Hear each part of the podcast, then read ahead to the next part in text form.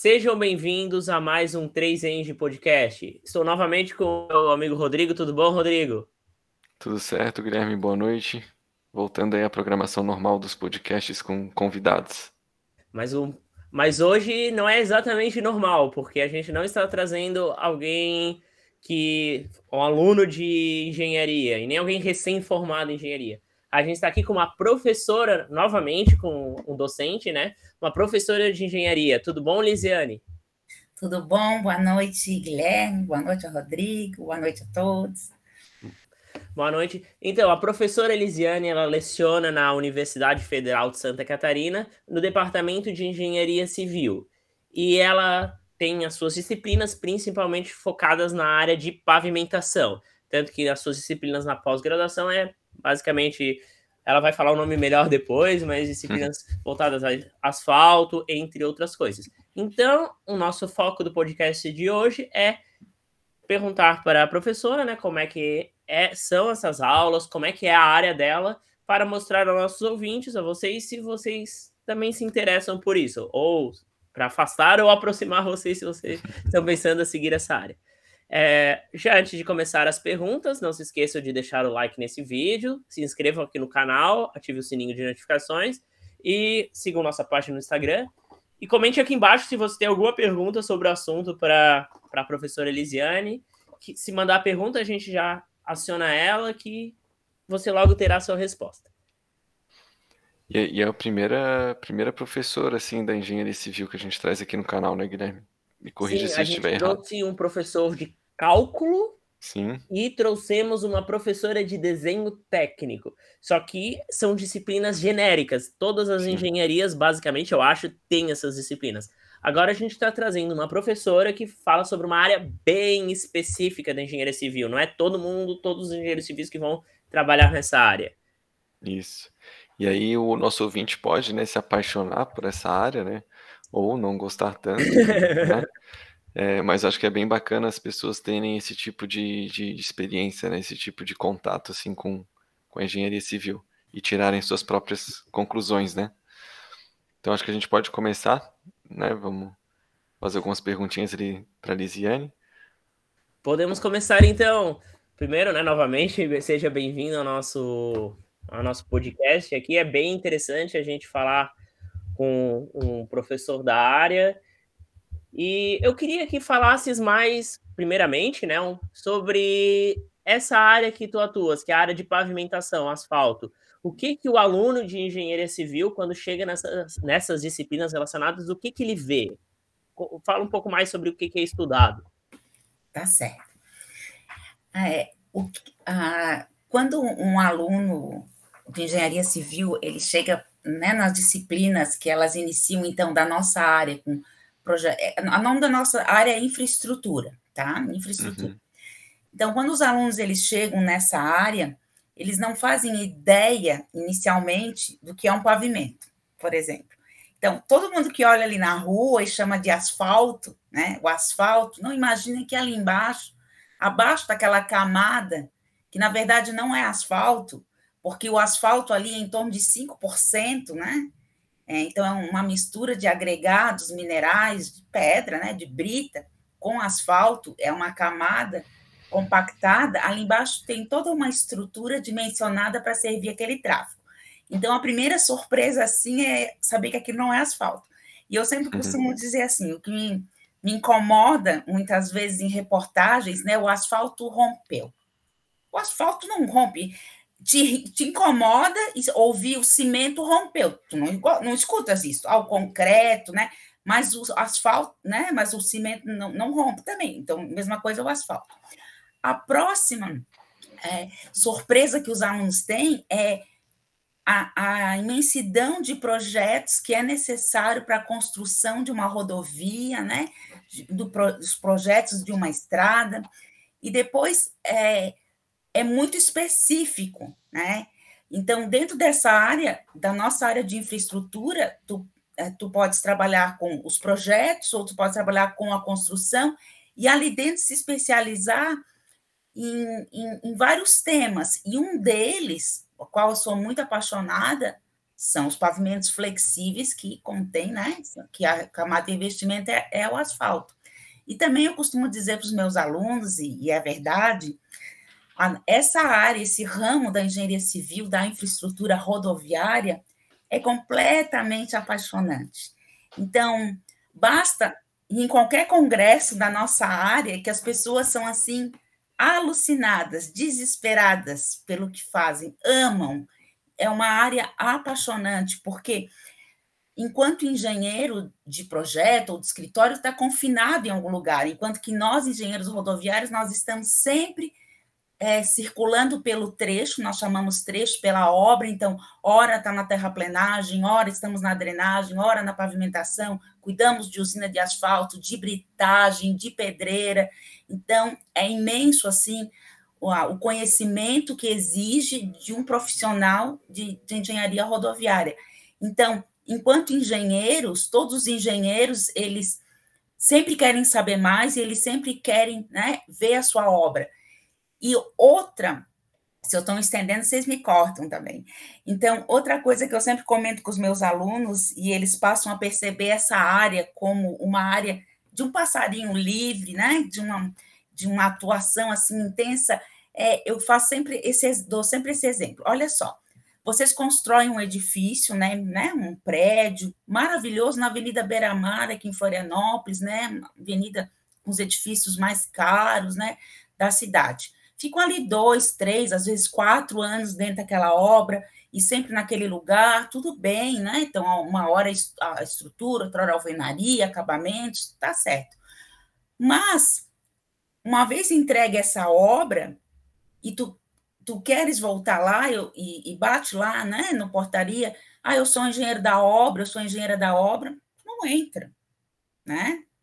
Enquanto que uma obra rodoviária todo dia tu passa nela, todo mundo observa e tu serve, né, com a tua obra, com o teu conhecimento para todo mundo. É, até tu falou ali sobre te cortar, né? É, acho que tu falou bem, assim, resumiu bastante coisa e levantou várias dúvidas, pelo menos para mim aqui, eu até anotei algumas coisas para perguntar. É, eu acho que lá no início tu falou que a, a área se chama infraestrutura, né? Uhum. A área que tu trabalha. Será que tu poderias dar um panorama geral sobre a engenharia civil? Quais são as outras áreas que a engenharia civil também vê, além da infraestrutura? Assim, é, muito depende de, de como o curso é dividido. Então, eu vou falar como o nosso curso é dividido. Então, a gente tem algumas grandes áreas né, dentro da engenharia civil. Então, é a área de materiais de construção, né, a área de estruturas e a área de infraestrutura e a área de geotecnia. Então, em geral, essa área da infraestrutura e da geotecnia, elas são muito próximas. Então, muitas vezes elas são unidas, tá? Então, aqui para nós, as nossas áreas de infraestrutura e geotecnia, a área de construção civil, então, isso, a, a construção civil engloba desde a da, de, da construção propriamente, propriamente dita, a hidrossanitária, a, a, a parte elétrica, né, de projetos elétricos, a parte de conforto ambiental, né, materiais de construção civil, tudo é nessa área. E a área de estruturas, então, é a área que envolve, então, o projeto estrutural, a, a simulação, também tem na nossa, mas também a, é, toda essa parte de pontes, viadutos, vai nessa, nessa área. Apesar de ser da parte da infraestrutura, mas o projeto em si, de, dessa parte, é todo dentro da, da estrutura. Então são essas grandes, quatro grandes áreas da engenharia civil, Sim. então, né? É. Certo. E parece que uma complementa a outra, assim, né? Porque há materiais que tu falou, né? Acho que é a base ali para todas as outras, né? Qualquer projeto, obra de engenharia civil vai precisar. É, eu até esqueci. O Guilherme, de... Guilherme tá mutado. Guilherme, não sei se tu. Ah, eu tava mutado, perdão. Não, eu acho que eu falei que literalmente é a base. Sim. Sim. A parte de topografia também, né? Sensoriamento uhum. remoto também é outra grande, grande área que eu me esqueci delas, mas não esqueci, é que ela também faz parte, tá? Então, é assim que é mais ou menos dividido. Então, uhum. Ninguém faz um projeto de uma estrada se não conhecer topografia, né? Se não, ninguém projeta um pavimento sem conhecer a geotecnia, um talude de uma estrada, uma rampa de corte, uma saia de aterro, um muro de contenção, toda essa parte é da nossa área. Uhum. É, e também, como a gente não nós temos só pavimentos né, com asfalto, nós temos com concreto, também a gente precisa conhecer esses materiais. E o engenheiro civil, ele sai da universidade como um conhecedor de todas essas áreas, ele pode atuar em, em, qualquer, né, qualquer uma dessas, dessas grandes áreas. É uma questão de opção, muitas vezes não por opção, é uma questão de que emprego que conseguiu naquele momento e se apaixonou mesmo por aquela área. Eu, eu, eu sempre fui apaixonada por essa área. Eu fiz engenharia civil para ser uma engenheira rodoviária. Oi, que depois a gente até vai perguntar as motivações aí, achei tá até interessante. É, eu ia perguntar isso agora, Guilherme. Mas eu ia perguntar outra coisa então, para tá. ela, sobre, já que ela está falando de pavimentação, que ela falou que gosta da área de asfalto.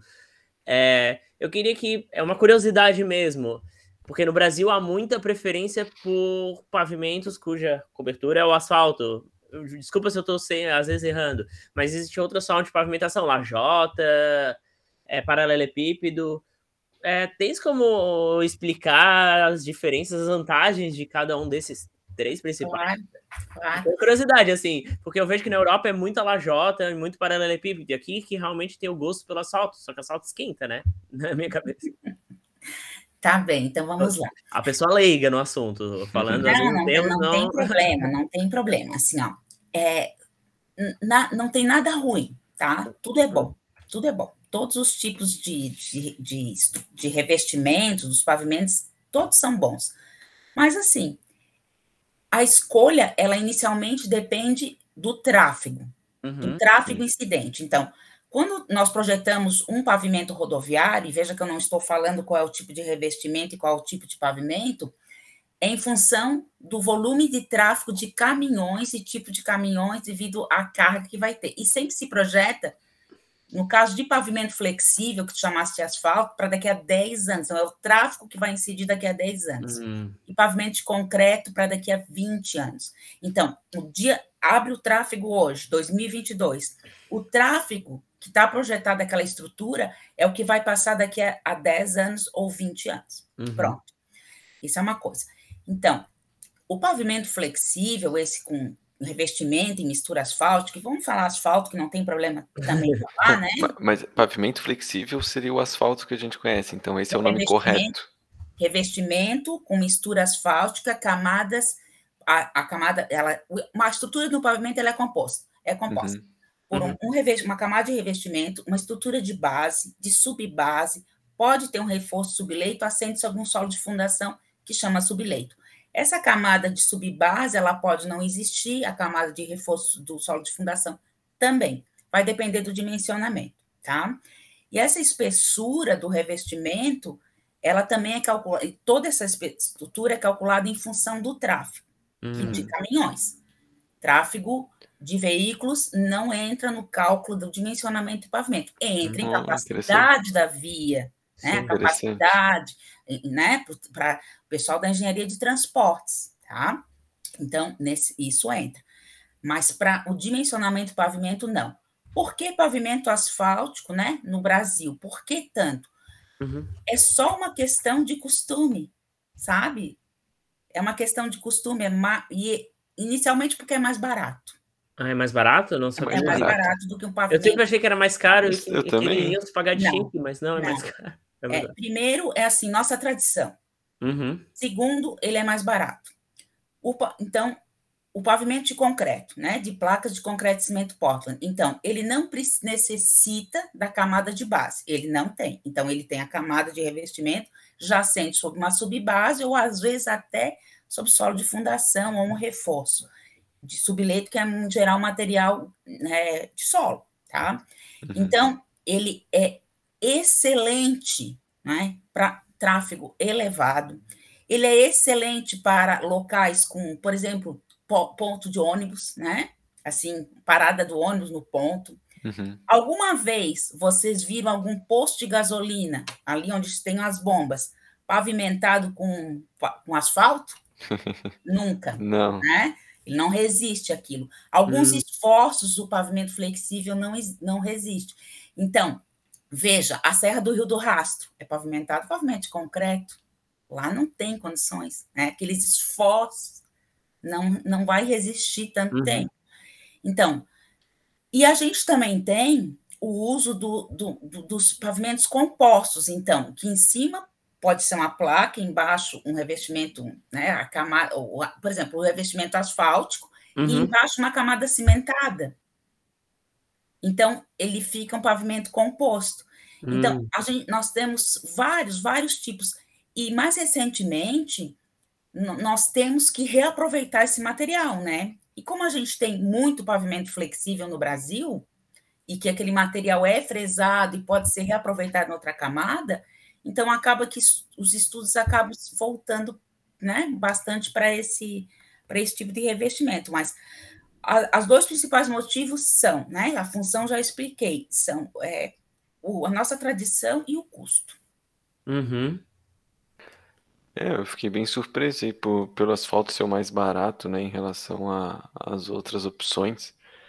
É, eu até acho que. E, e, também fiquei surpreso em relação à, à questão do caminhão, né? Da gente levar em consideração os caminhões que vão passar por ali naquele local para fazer o dimensionamento, né?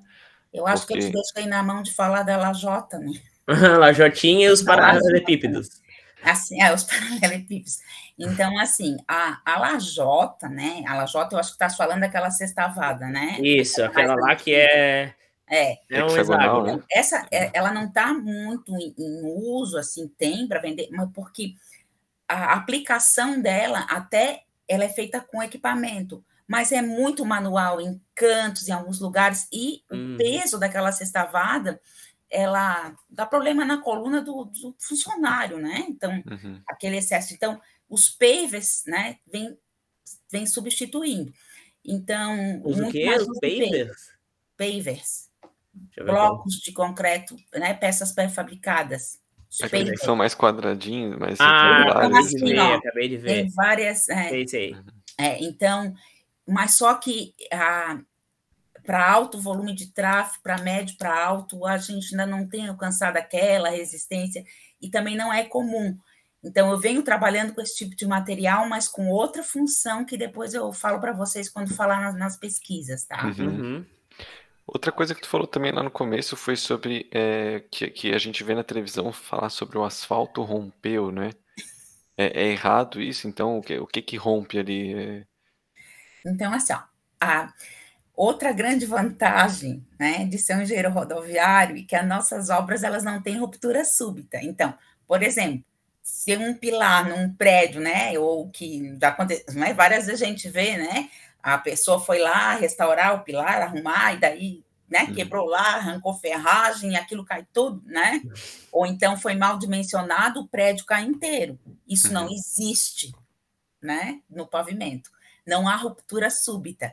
Então, há, há defeitos que ocorrem. Por exemplo, se tu não dimensiona para aquele tráfego adequadamente, tem um tráfego incidente mais pesado, vai ter afundamento por deformação permanente. Que é um, aqueles buracos que a gente vê, vulgo buracos no asfalto?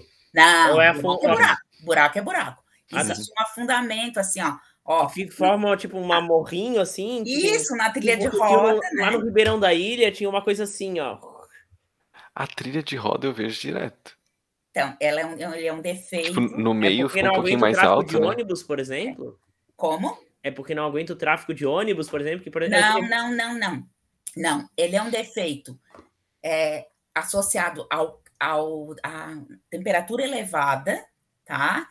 E o asfalto, que existem vários tipos. O asfalto é, com ponto de amolecimento, ou seja, mais mole, vamos falar assim, né, na linguagem coloquial, mais mole tá? Então, e o tráfego, né? Então, o tráfego incidente, daí, e muitas vezes com baixa frequência, incidente naquele local, então, forma fundamento trilha de roda, e também muitas vezes não foi bem dimensionado, mas muito associado à alta temperatura. O outro defeito bem comum, que é aquele todo craquilhadinho assim que se vê, né? Uhum. É o trincamento por fadiga. Esse defeito ele é de temperaturas intermediárias, mas ele, ele ocorre devido à passagem, né? Com o tempo, ele devido à ação das cargas. A não ser que o pavimento, né, a espessura não foi bem dimensionada, aí ele pode ocorrer, mas ele ocorre um pouco depois, tá? Ele, assim, uhum. não, tudo na vida, né, tem que manter. Uhum. Todo, tudo sofre deterioração. Uhum. Mas com relação à, à tua pergunta, né? O asfalto aí, romper, né? É, o asfalto romper, assim. Então, o que que acontece, por exemplo, se uma canalização rompe embaixo, que é bem comum, né? Rompe, uhum. passa, né? Bueiros ou passa canalizações de água, e aí abriu, né? Abre, uhum. né? A, o pavimento está em cima, e aí o asfalto que rompeu, o asfalto, aquele revestimento é uma mistura de agregados com o asfalto que vem do petróleo, líquido, misturado, uhum. né? Aquecido, mistura, e, e, né? Essa mistura, então, ela vai a campo e é compactada com rolos. Então, não é o asfalto, o asfalto, o nome dele é descimento asfáltico do petróleo, tá? Então, como é, é então o cimento, o que é o cimento? Não é um pozinho, o cimento? Uhum. Uhum. Então, na parede está o cimento?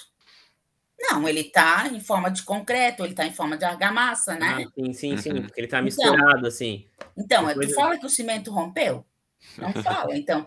Né? Ou então, um talude, uma rampa de corte ou uma saia de aterro, então, né, tem problema de estabilidade, e aí cai em cima do, né, da, da estrada ou da rodovia, né, estraga, ou seja, abre, faz buraco, buracões, rompeu a ponte, e aí foi o asfalto que rompeu, então tu escuta muito isso, né? O asfalto rompeu. Eu digo que meus alunos, a minha mãe até pode falar o asfalto que rompeu, né? Que a minha mãe é de outra área, mas nós engenheiros a gente não pode falar o, o asfalto rompeu, então não existe e a gente não tem essa ruptura súbita, entendeu?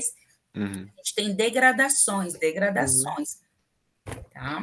Entendi. Uma pergunta antes do Rodrigo engatar, mas é uma curiosidade que se diz muito por aí. Pensando em, em pavimentações, assim, eles falam que as estradas de Roma estão até hoje inteiras. Existe um motivo por isso ou realmente é muita manutenção? Ou elas realmente foram feitas de uma forma extremamente resistentes? Tá, mas estás falando quais? As estradas novas ou as estradas Aquela via antiga lá de Roma que dizem que tá... Ah, tá. Qual o nome? É Gran Via? Não me lembro. Não, Gran Via em Madrid. É Via Public, tem, tem uns nomes lá, tem vários, Ápia, né? Não sei, alguma coisa É, assim. Ápia, né? É. é isso mesmo. Tá, então olha só. O tráfego que passa lá hoje. Hum, é, não passa né? só passava tá. bigas antes. Mas assim, então, sempre foi atribuído aos romanos, né, a, a construção, né, construir bem estradas. O que eles tinham realmente, realmente, eles uhum. tinham é, uma tecnologia, ou seja, de colocar, né, uhum. sobre o solo de fundação, então, uma, uma pedras maiores, uhum. depois menores, e aí lá o final do revestimento deles de pedra também, eles com limalinha de ferro, eles também conseguiam ter o imbricamento desse material, né? E lá é conservado. Agora, se tu fores olhar, é, na, na Ásia, assim, tem estradas antigas dessas, uhum. que assim, eles faziam do nível do mar até 2 mil metros de altitude. Nossa. For olhar os incas, né, os maias, eles têm estradas, assim, excelentes só não está na, na fita, não está na moda, né? Então, não, não, mas assim, não foram só né, os romanos. Os romanos teve a fama, porque todas as estradas levam a Roma, né? E eles então, é que eles conquistavam fazer as estradas para o exército passar. Exatamente, a ideia era bem essa. Então, por meio de estrada, eles ampliavam né, é, para a conquista. Então, é inteligência. Sim, Mas sim. o que passa lá hoje? Vou logo com um caminhão lá para ver. Os elefantes ah. indianos se invadissem Roma, aquilo ia quebrar, não ia? Acho que ela travou. Acho que sim. Deixa eu ver aqui. Paulo, oh, voltou, voltou. Tá voltando? Não, o elefante não tem problema. o elefante é mais leve que o caminhão? eu acho que travou de novo um pouquinho. Eu acho Não, que é a minha internet. Agora pessoal. voltou. Acho agora voltou. Minha... Tá bem. O, o, ele perguntou se o elefante é mais pesado que o caminhão. Acho que depende do caminhão, né, Guilherme?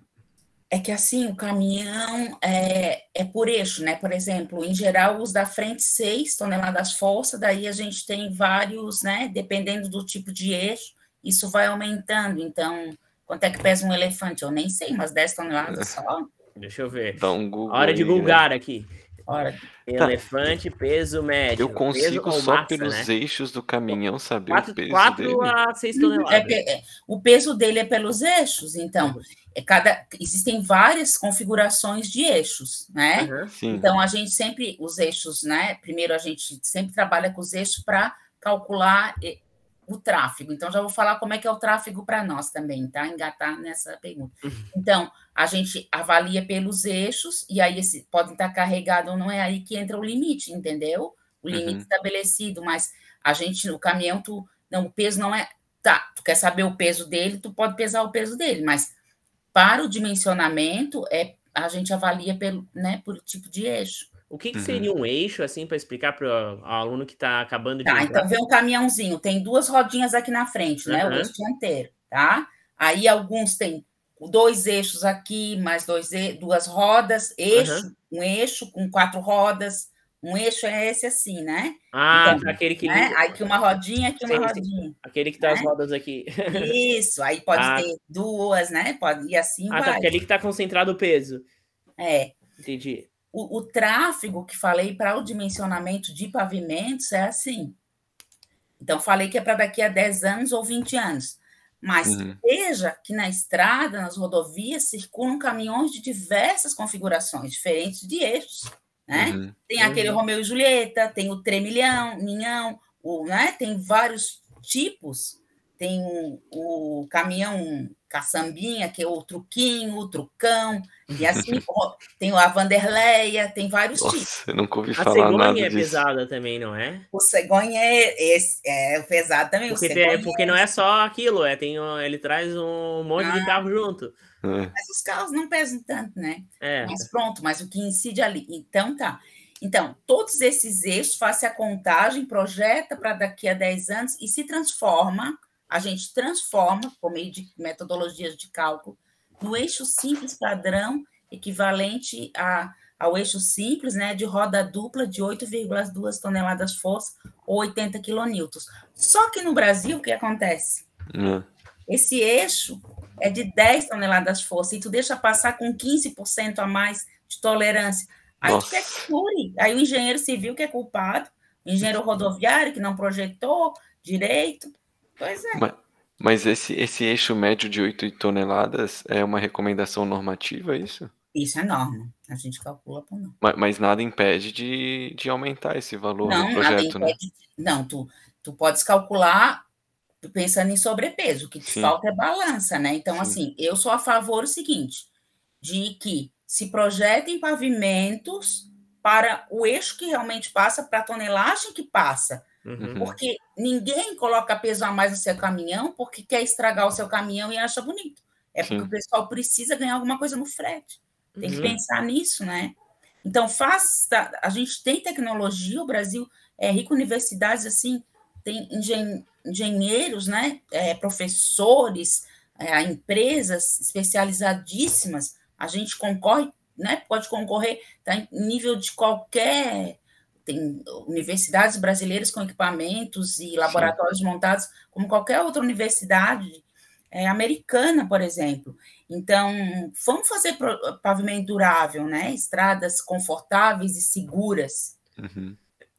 É, só para comparar, é, o, o asfalto, né, o pavimento asfáltico, então ele, é, por norma, ele é dimensionado ali a, a- a suportar pelo menos oito, mais ou menos 8 toneladas, não, né? não, não.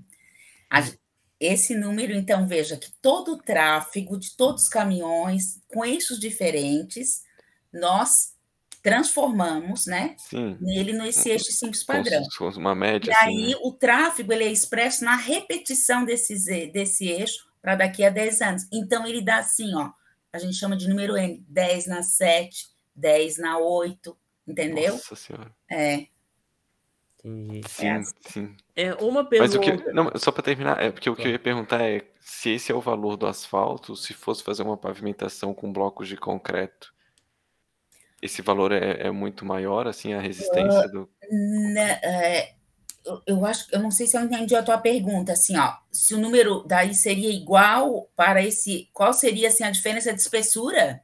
Não, É não, isso? é- eu entendo que o concreto ele é mais resistente que o asfalto, pelo que tu Sim, explicou até sim. agora. Sim.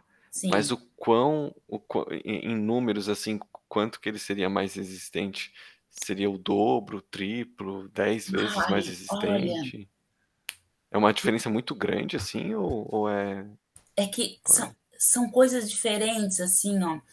E ele é projetado para 20 anos, então, mas, por exemplo, é, consigo te falar assim em termos de espessura, assim, ó, em, em torno de 25 centímetros dessa placa de concreto, então Uhum, eu teria que ter tipo uns 50, do meu 40, mas é Hum. que ne- no, no caso do pavimento flexível, quando a gente dimensiona com uma espessura dessa, dessa magnitude de revestimento, né, de camadas asfálticas, a gente trabalha, a gente chama de pavimento perpétuo. Então, existe aqui em cima uma camada de sacrifício de pequena espessura que ela é trocada de quanto em quanto. Agora, uhum, assim, para te dizer, em termos de custo, como eu não, não tenho trabalhado diretamente com isso, eu não sei te dizer. Mas, uhum, assim, a- tem gente que diz que é 50%, outros não, tem, tem, tem tipos de asfalto que correspondem, o custo dele é o mesmo de um concreto, entendeu? Hum. Porque são asfaltos assim, de excelente desempenho, então eles são caríssimos. Uhum, Mas, assim, a opção é custo e também locais, né? Locais que é onde o pavimento flexível não serve e o pavimento rígido é. é, O o ideal seria que nós tivéssemos um equilíbrio entre né, os dois tipos de, de pavimentos principais né, do mundo, e a gente não tem, né? No uhum. Brasil. E os Estados Unidos, que tu pensa que tem muito pavimento de concreto? Tem, mas tem muito pavimento flexível também. É, eu tenho assim, eu, eu- eu tinha isso na cabeça, assim, né? Que o pessoal fala que lá tem muito de concreto e que esse é o certo, esse é o ideal e aqui a gente tá fazendo errado, né? Não, Mas não então tem lá certo, não é, tem certo. Então, Bem assim, adaptável ao uso, né? Que tu uhum. é, falasse. É, é, e é costume, assim, ó. Eu já fui várias vezes nos Estados Unidos, pelo menos nos lugares que eu fui, eu não vi tanto assim pavimento, né, rígido. A gente chama pavimento rígido, tá? Uhum. Pavimento flexível seria o que a gente chama de asfalto, e pavimento É, rígido é o que eu chamo de concreto. é, mas muitas vezes só olhar em cima, tu não sabe se ele pode ser um composto, que pode ter uma base cimentada Ah, tá, ali, entendi. entendeu? Então, E, e se o só mostra. projeto, se o projeto então é feito para 10 anos, a partir de 10 anos, por mais que o projeto tenha sido lindo, maravilhoso, tudo bem feito, bem calculado, depois dos 10 anos começa a apresentar os problemas, é isso? Não, ele já Não? começa a apresentar os. Ele pode apresentar esses defeitos é, antes ou depois. Aos 10 anos seria assim, é o fim da vida dele. Só que, vamos supor que aquele tráfego projetado ele não passou todo ali, né? Ele Uhum, não passou, foi menos, então, ou foi muito a mais, então ele duraria menos, ou se foi menos, ele poderia durar mais. É, também depende das condições climáticas da região, sim. porque é, as, nova- as novas metodologias de classificação dos asfaltos, é, que já adotada nos Estados Unidos há muitos anos, então é por clima da região de alta e baixa temperatura. A gente aqui no Brasil ainda é por uma classificação de penetração e ponto de amolecimento, então temperatura que começa a fluir e assim, ah, uma agulha penetrando, fica mais duro. Então, as nossas especificações estão se adaptando. Vai haver uma migração completa, mas assim, ó, é difícil tu mudar laboratórios de empresas equipados, né, para classificar o asfalto do jeito que é. Tu fazer essa mudança, ela tem que ser gradual, assim como o método de dimensionamento de pavimentos no Brasil flexíveis, assim, o nosso ele deriva da, da década de 1940, Nossa, da Segunda Guerra Mundial. Então, há, há uns anos atrás, o DENIT, né, junto com a Universidade Federal do, do a Petrobras, a universidade que ajudou muito o pessoal da Petrobras, a Universidade Federal do, do, do Rio de Janeiro, a COP, né, eles, eles é, estudaram, estabeleceram esse novo método de dimensionamento nacional que chega, chama Medina. Então, ele está em implantação né, no Brasil e é um grande avanço, sabe? Um grande avanço.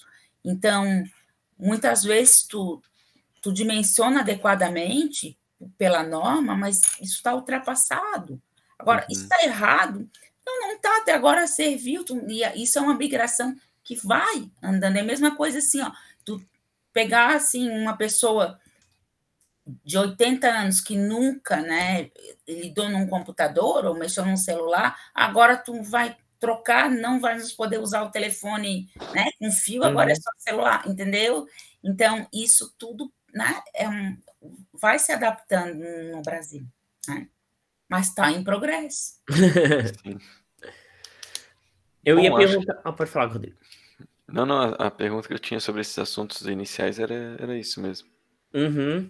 Eu ia só perguntar uma curiosidade, porque aqui eu vejo, Florianópolis, no caso, eu vejo muitos problemas na pavimentação em decorrência do excesso de manutenção de tubulações de água. Porque o tempo todo a empresa de tratamento de água e de abastecimento de água quebrando aquele revestimento. Isso diminui muito a vida útil do, do, do entorno, assim, porque acaba gerando uma, uma pavimentação irregular. Porque eu vejo, não sei se entender se é minha pergunta, eu também não quis citar Eu entendi, da, e, e, assim, é, parece que é só a pessoa pavimentou aquela rua, vem a casando, não sei mais quem, né? Mexer em tubulação.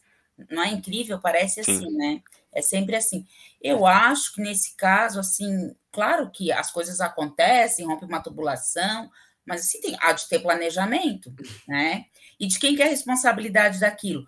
Imagina assim, né? Nada que, que quebra um vaso na tua casa e se tu colar, tu vai ter o vaso de novo. Mas ele não é mais aquele vaso. Uhum. Né? Então, assim, e também não há dinheiro para agora, cada vez que precisar mexer, então se abre. Então, há de se ter outras formas de passar essa tubulação por outro lugar, como as coisas dos postes também, que é um absurdo, né? Quando devia ser por baixo, absurdo, assim, né? é estranho, e não Sim. por cima, né? Porque isso dá um problema visual, né? Assim, uma poluição visual, na minha opinião, e pronto. Então, nesse sentido, é, é questão de planejamento, e nunca vai ficar, porque repara, a, a toda a estrutura do pavimento, ela foi compactada em camadas, né? E aí tu vai lá e, e, tipo, faz um, mexe num coisinho, depois tu quer tampar a mesma coisa, não fica igual. Então é. vai ter esse problema. Mas, é uma, na minha opinião, é uma questão de planejamento. Uhum. Ah, é? Você mexeu então. Ou então, assim, ser é uma coisa bem rígida. Ah, mexeu, vai destruir o que já foi, então vai fazer, mas vai pavimentar tudo de novo. Né? Uhum. Mas isso não vai acontecer nesse país, né? É, perguntando assim, agora vamos rebobinar a, a sua vida, assim, acho que o, os ouvintes que estão fazendo estão ouvindo que tem 17 anos nem vão entender o que é rebobinar, mas. Vamos... Ah, então tu estás falando é para mim, né? Pra é mim. porque eu, eu entendo que é rebobinar porque eu sou da época da fita cassete, mas. Ah, então tá bom. Mas é, acho que isso. Eu era manivelar, né? Eu era manivelar, vamos manivelar. Falasse que, que sempre entrasse na área sempre querendo ser engenheira dessa. nessa área assim, de transporte e pavimentação. Quando é que surgiu essa sua motivação, assim, para entrar nessa área? Tu queria já trabalhar como engenheira, já desde o início, ou tu já sempre quis ser professora? Como é que surgiu essas motivações? Tá bem. É, eu não nasci aqui, em Florianópolis. Eu sempre morei aqui, mas eu não nasci aqui. Eu nasci no Rio Grande do Sul e a família da minha mãe é toda de lá. Então, Sim. até os 17 anos de idade, as minhas férias, meus feriados eram todos na minha cidade natal, no Rio Grande do Sul, e sempre nós viajávamos né, pelas estradas. Então, a gente está falando aí, nossa, de 1965 até 80, por aí, 80, né? 80 e poucos, 85, Sim. 86, tá? E assim, me chamava a atenção Aqui, olha só que estranho, aqueles olhos de gato que hoje nem existe mais, né? Proibido, assim, era tipo um. Qual? Hoje falava cigarro, era tipo uns postezinhos ao longo da rodovia, que não tinha taxão naquele tempo, nem taxinha, né? Então, então e também me chamava atenção a pintura, né? o uhum. asfalto, e, e quão grandiosa era aquela grandiosa ela, era aquelas obras. Começou assim. Bom, então no meu colégio foi feito foi feito teste vocacional, né? É o colégio uhum. de aplicação aqui da UFSC. Então, teste vocacional. No meu teste vocacional, dei engenharia mecânica. Uhum. No colégio, como era dentro da UFSC, que trazia todos né, os alunos para visitar os laboratórios, né? palestra com os, os departamentos. E aí eu entrei no laboratório de engenharia mecânica e eu achei assim tão barulhento, é, peça, sabe? Ai, não me agradou. E a engenharia civil, então eu me vi, com, vi assim, nossa, eu vou poder ser uma pessoa livre, né? Vou trabalhar na engenharia civil, né? É, porque ele, foram apresentadas várias áreas, mas assim, a construção civil era algo que eu via como me sentir presa em algum lugar, construindo um prédio, né? Uhum. Construindo uma casa, eu me sentia presa. A engenharia rodoviária, não. Então, no, no, meu tempo de universidade, nós fazíamos o estágio que vocês fazem hoje, um estágio durante um semestre inteiro, se afastam da universidade. Eram três estágios desse tipo durante a graduação. Oh, que legal. Em áreas distintas. Tá? Ah, era obrigado a ser áreas diferentes. Uhum. Legal. Com relatórios, tudo certinho. Legal Bom, isso. Legal. E aí, né, empurrada por todo mundo, né? Ah, né? Ai, todo mundo faz engenharia civil, ah, vai construir um prédio. Eu fui fazer o primeiro estágio num, numa obra civil, né? Numa construção de um prédio. E aí já não gostava de lá, não gostava, não gostava porque me sentia presa, mas pronto. No, num dia de concretagem da laje do primeiro pavimento e os pilares, né, do primeiro andar e a laje do primeiro pavimento, tinha uma ferragem assim torta né? Algumas ferragens tortas nos pilares. E aí não a caixaria não fechava, e se não fechasse, o concreto ia sair por ali e não ia dar certo. Então, eu vi a peãozada, né? No caso, servente, daí para nós, engenharia rodoviária é peão. Então, colocou o ferro, ficou assim para dentro. Ah, eu quase morri, né? Meu Deus, como é que o engenheiro vai dar conta disso, nem o mestre de obras? Meu Deus, não dá para confiar, esse troço cai já fiz aquele estágio, né?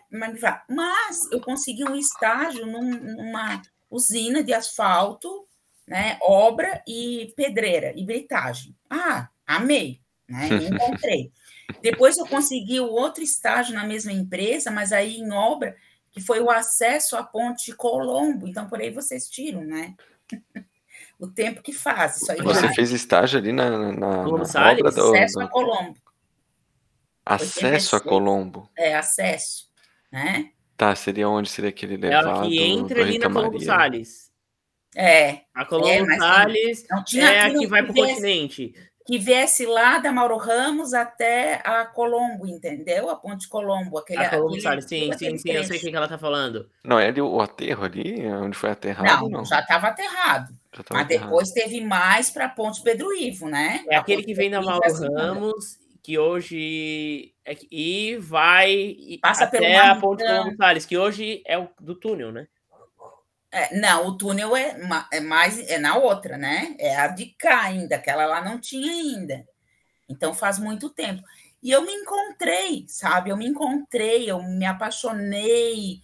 Então, de tu ver tantas coisas ao mesmo tempo, né? E ser responsável por tanta coisa e ver algo que tão é, é e, e, o que muito contribuiu também, vou ser bem sincera com vocês, foram os professores que eu tive nessa uhum. área dentro da universidade. E posso citar aqui o professor Adolar Ricardo Bom, professor é, Antônio Fortunato Marcon, e o meu grande professor, meu mestre, meu, meu professor, meu orientador de mestrado, meu orientador é, também de, de, apesar de não ter feito doutorado aqui, mas meu orientador de doutorado brasileiro, professor Glicério Trichês, uma sumidade assim da engenharia rodoviária nacional. Uhum. Então, assim, os professores que eu tive na área, e fora outros professores de mecânica dos solos, também na área, então, os professores, eles acabam te levando para a área, tu já gosta e tu, com professores Sim. excelentes, Sim. tu acabas que, que aquela área, então, te puxa. E eu Às sempre vezes... gosto de dizer outra coisa, que é o seguinte, quando eu, nessas viagens para para o Rio Grande do Sul, né, lá na minha cidade, eu sofri um acidente de carro horrível quando eu tinha 13 anos de idade. Então eu quebrei pescoço, minha cabeça, né, anos depois ainda saía caco de vidro, eu não sentia perna, braço, quebrei clavícula. Então, com tantos ferimentos, não foi possível limpar, fazer limpeza toda no corpo. E ficou no dedo asfalto. Né? Então eu sempre digo, ó, ele está aqui, ó, no E também, né? Assalto tá literalmente olha aqui, sangue. Olha aqui, ó, que veio que corre aqui azul, né? Do Grêmio. Uhum. Então é as fotos no dedo e sangue do Grêmio. Então, sabe, assim, ó, o que te puxa para a área. E assim, ó, a, foi a sorte que eu tive, né? De, de fazer estágios em locais tão maravilhosos e ter professores tão importantes e tão competentes. E aí tu perguntasse também por que, que eu fui para essa área, né? Então, eu me formei em 1989. Uhum. Então, nesse tempo, engenheiras rodoviárias de obra, eu não conhecia nenhum né? Nem em Santa Catarina, assim, ó, tinham muitas engenheiras assim de escritório, pesquisadoras, professoras universitárias, tem várias, até hoje tem duas ainda, que a professora Laura Mota acabou de se aposentar, mas ainda continua nativa na pós-graduação, a professora Liede Bernucci, da USP, e a professora Laura Mota, então, as sumidades nacionais mais velhas que eu, então, da engenharia rodoviária, mas é, eu tinha feito estágio nessa empresa, né? Engenharia rodoviária aqui em Florianópolis. E, e eu me formei em agosto de 89, porque teve greve na UFSC, então, né, atrasou a formatura só por causa da greve, então, que não foi em julho, ela foi, então, em agosto, por aí. E eu fiz amizade assim com as pessoas, né, da, da empresa. E eles me avisaram assim: olha, tá, tem uma vaga de engenheiro aqui. Não quer mandar o teu currículo? Naquele tempo se levava o currículo em mãos, né? Bom, e eu levei. Só que com muito pouca esperança. Só que o. E aí vou falar de outra pessoa muito importante na minha vida, o engenheiro-chefe da, da empresa, o engenheiro civil Lauro Stephanie, que hoje até ele tem uma empresa dele, de engenharia rodoviária, ele tinha passado 27 engenheiros homens por ele, e ele tinha ido num congresso e viu uma engenheira falando da, das obras, assim, falando de projetos, e ele vou apostar numa engenheira. Então, ele me deu a mão, ele me deu a chance, né, de tocar a obra. Então, eu fui por 16 anos engenheira de obras, sabe? Bastante tempo muito tempo, então, e não só uma obra de pavimentação, de cuidar de uma usina de asfalto, de uma pedreira, de uma britagem, do, do, do gerenciamento da obra, do gerenciamento dos materiais, da terraplenagem, da drenagem, sabe, das obras de arte é, correntes, é, plantagrama, até isso, né? Então, cuidar do pavimento, eu não projetava, eu executava, né? uhum. né? Então, isso foi assim, e fui mãe durante esse tempo, né? Também, né? Tive filhos, e eu lembro assim, o meu filho mais velho, coitado, acho que ele eu, eu levava ele para a obra comigo aos sábados, porque era o tempo que eu tinha com ele. Eu saía, ele estava dormindo, eu voltava, ele estava dormindo. E aí eu não sei se tu já me perguntaste por que, que eu fui para a universidade. Porque foi para docência. Ah, tá. Mas uma Bom, pergunta, o teu filho seguiu a área de obras ou ele criou trauma? Meus filhos, eles não quiseram ser engenheiros porque eu estudo demais. Tu tô sempre, tu tá sempre debaixo do braço. Tu tá sempre estudando. Não quero ser. Não, é, pra, é. O pessoal também o pessoal saber, né? Quem quer ir para a engenharia só porque acha que ganha bem, acha, né? é, mas é, sistemas da informação e, e outra agronomia. Mas sobre ganhar bem, um engenheiro rodoviário ele ganha muito melhor que um engenheiro de obra, de civil, assim, é, de construção, pode ter certeza. Mas assim, a gente não tem parada, né? Então, se tu tem um sangue cigano, embarque nessa área. Se tu quer desbravar o mundo, embarque, né? embarque nessa área. Hum. Bom, a, é, em 2000, em 98, por aí, 1998, estava tocando a obra a, a, empresa que eu trabalhava, ela pegou uma parte da duplicação da 101 o trecho sul, ali entre Celso Ramos, Biguaçu, Celso Ramos, por ali, tá? Aquele trecho. Celso Ramos, é por ali. E aí, um outro colega meu, que também foi muito importante, um outro engenheiro do, do trecho também, Paulo Foschi. Eu só estou falando esses nomes para todo mundo, a gente, vocês podem entrevistar gente maravilhosa. Ele disse assim, ah, vamos fazer mestrado. Ah, pode passar o contato deles também e ah, manda o podcast para eles. Vamos fazer mestrado? Eu disse assim, ah, não vou. Ah, mas eu não vou mesmo, porque eu sou uma engenheira de obras e eu não sou uma pessoa teórica. Só que assim, ó, tinham coisas que aconteciam no pavimento, que aconteciam nas camadas, que eu não conseguia explicar o conhecimento que eu tinha, sabe? Isso, conhecimento de obra. Aí o engenheiro-chefe falou assim: não, só vai, ele só vai se tu for também. Então, naquele tempo, a gente vinha que fazer umas disciplinas, né? Que podia fazer disciplina isolada, porque nós trabalhávamos a semana inteira e também nos sábados, feriados, que a obra, assim, ela toca, tem sol, tem que tocar. E quando não tem sol, o engenheiro tem que estar no escritório faz, né, fazendo os relatórios, calculando, projetando precisa de asfalto e tudo mais, né? Que não tem asfalto ali na esquina, né? Isso vem de longe, né? Não dá para fazer na bitoneira ali. Não. não. Quer dizer, o frio dá, né? Mas só se for tampar um buraco na frente da tua casa, né? Sim. Gente... Então, acabei que vim. Vim. Tá, vim, né? Por causa do meu amigo, vim. Tá, daí início eu engravidei de segundo filho. E aí, assim, meio que me atrasou um pouquinho ali, né? Tive que dar aquela paradinha, mas eu tinha feito as disciplinas. No fim, eu defendi. Meu colega não. né? Ele foi fazer outras coisas e nunca defendeu. Aí eu provei de, né? Enquanto eu estava tomando cachaça, que era a minha obra, e me viciou, né? Eu comecei a experimentar uma vodka, que foi o conhecimento científico uhum. aprofundado. Pronto. E assim, ó, é sede de conhecimento, é sede. Nisso, eu voltei para a obra, trabalhar. O meu orientador, ele me avisou assim, esse que tinha sido mestrado, professor Glicério, olha só, tem um pessoal aí, né, tem uma bolsa é, para alunos latino-americanos de excelência é, ganharem uma bolsa para estudar na Europa, não quer, entra aqui no, no, né, no doutorado, a gente, né, quem sabe tenta uma bolsa dessa, fazer um doutorado no exterior. Aí eu assim, ah, vou. E aí eu, eu escrevi para um professor que eu tinha uma vontade de fazer um estudo sobre determinado material na, na Inglaterra, né? E ele custou a responder, né? Que o pessoal ah, é meio de brasileiro, alguma coisa assim. Nisso, um outro professor, ah, por que não vai para Portugal? Eu disse assim, ai, Portugal, será, né? Portugal parece que estou dentro do Brasil.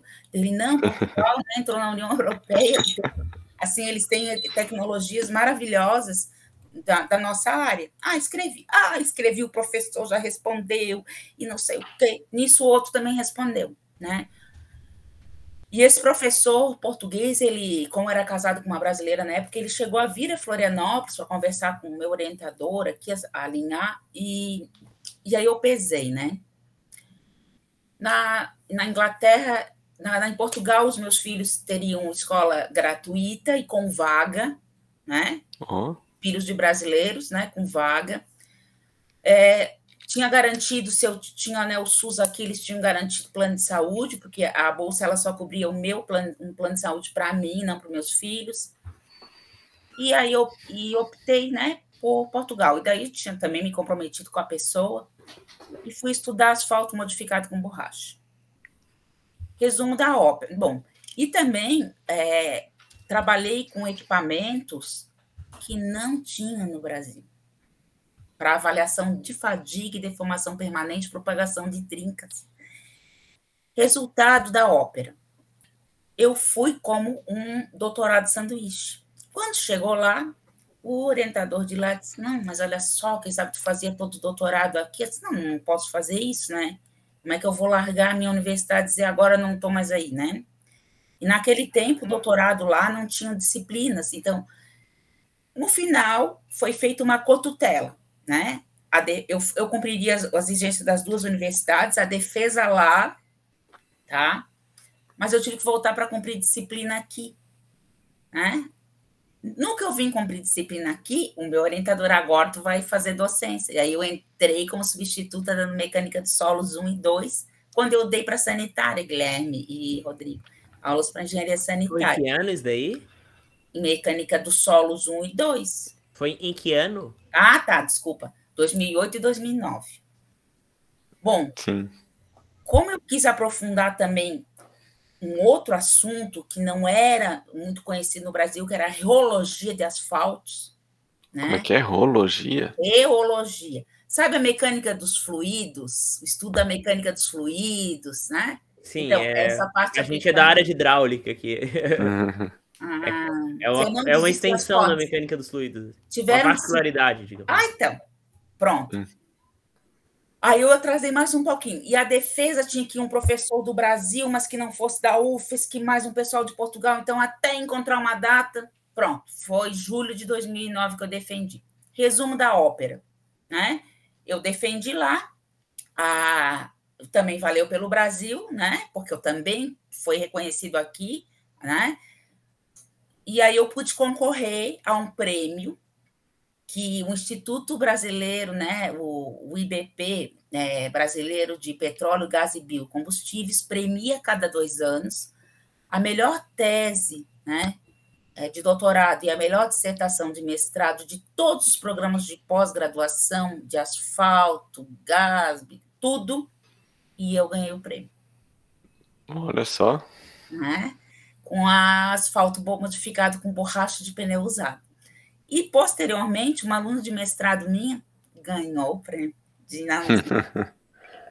Pensasse em apresentar esse projeto aqui para ver se alguém aplicava aqui no Brasil? ou- É, sim, e acaba Brasil- sendo aplicado em Portugal? Não, no também, Brasil se então, uma- aplica, se aplica. Vê só, o asfalto modificado com borracha, ele é americano, já existe há mais de 40 anos, mas existia uma patente que depois foi né, quebrada, tá?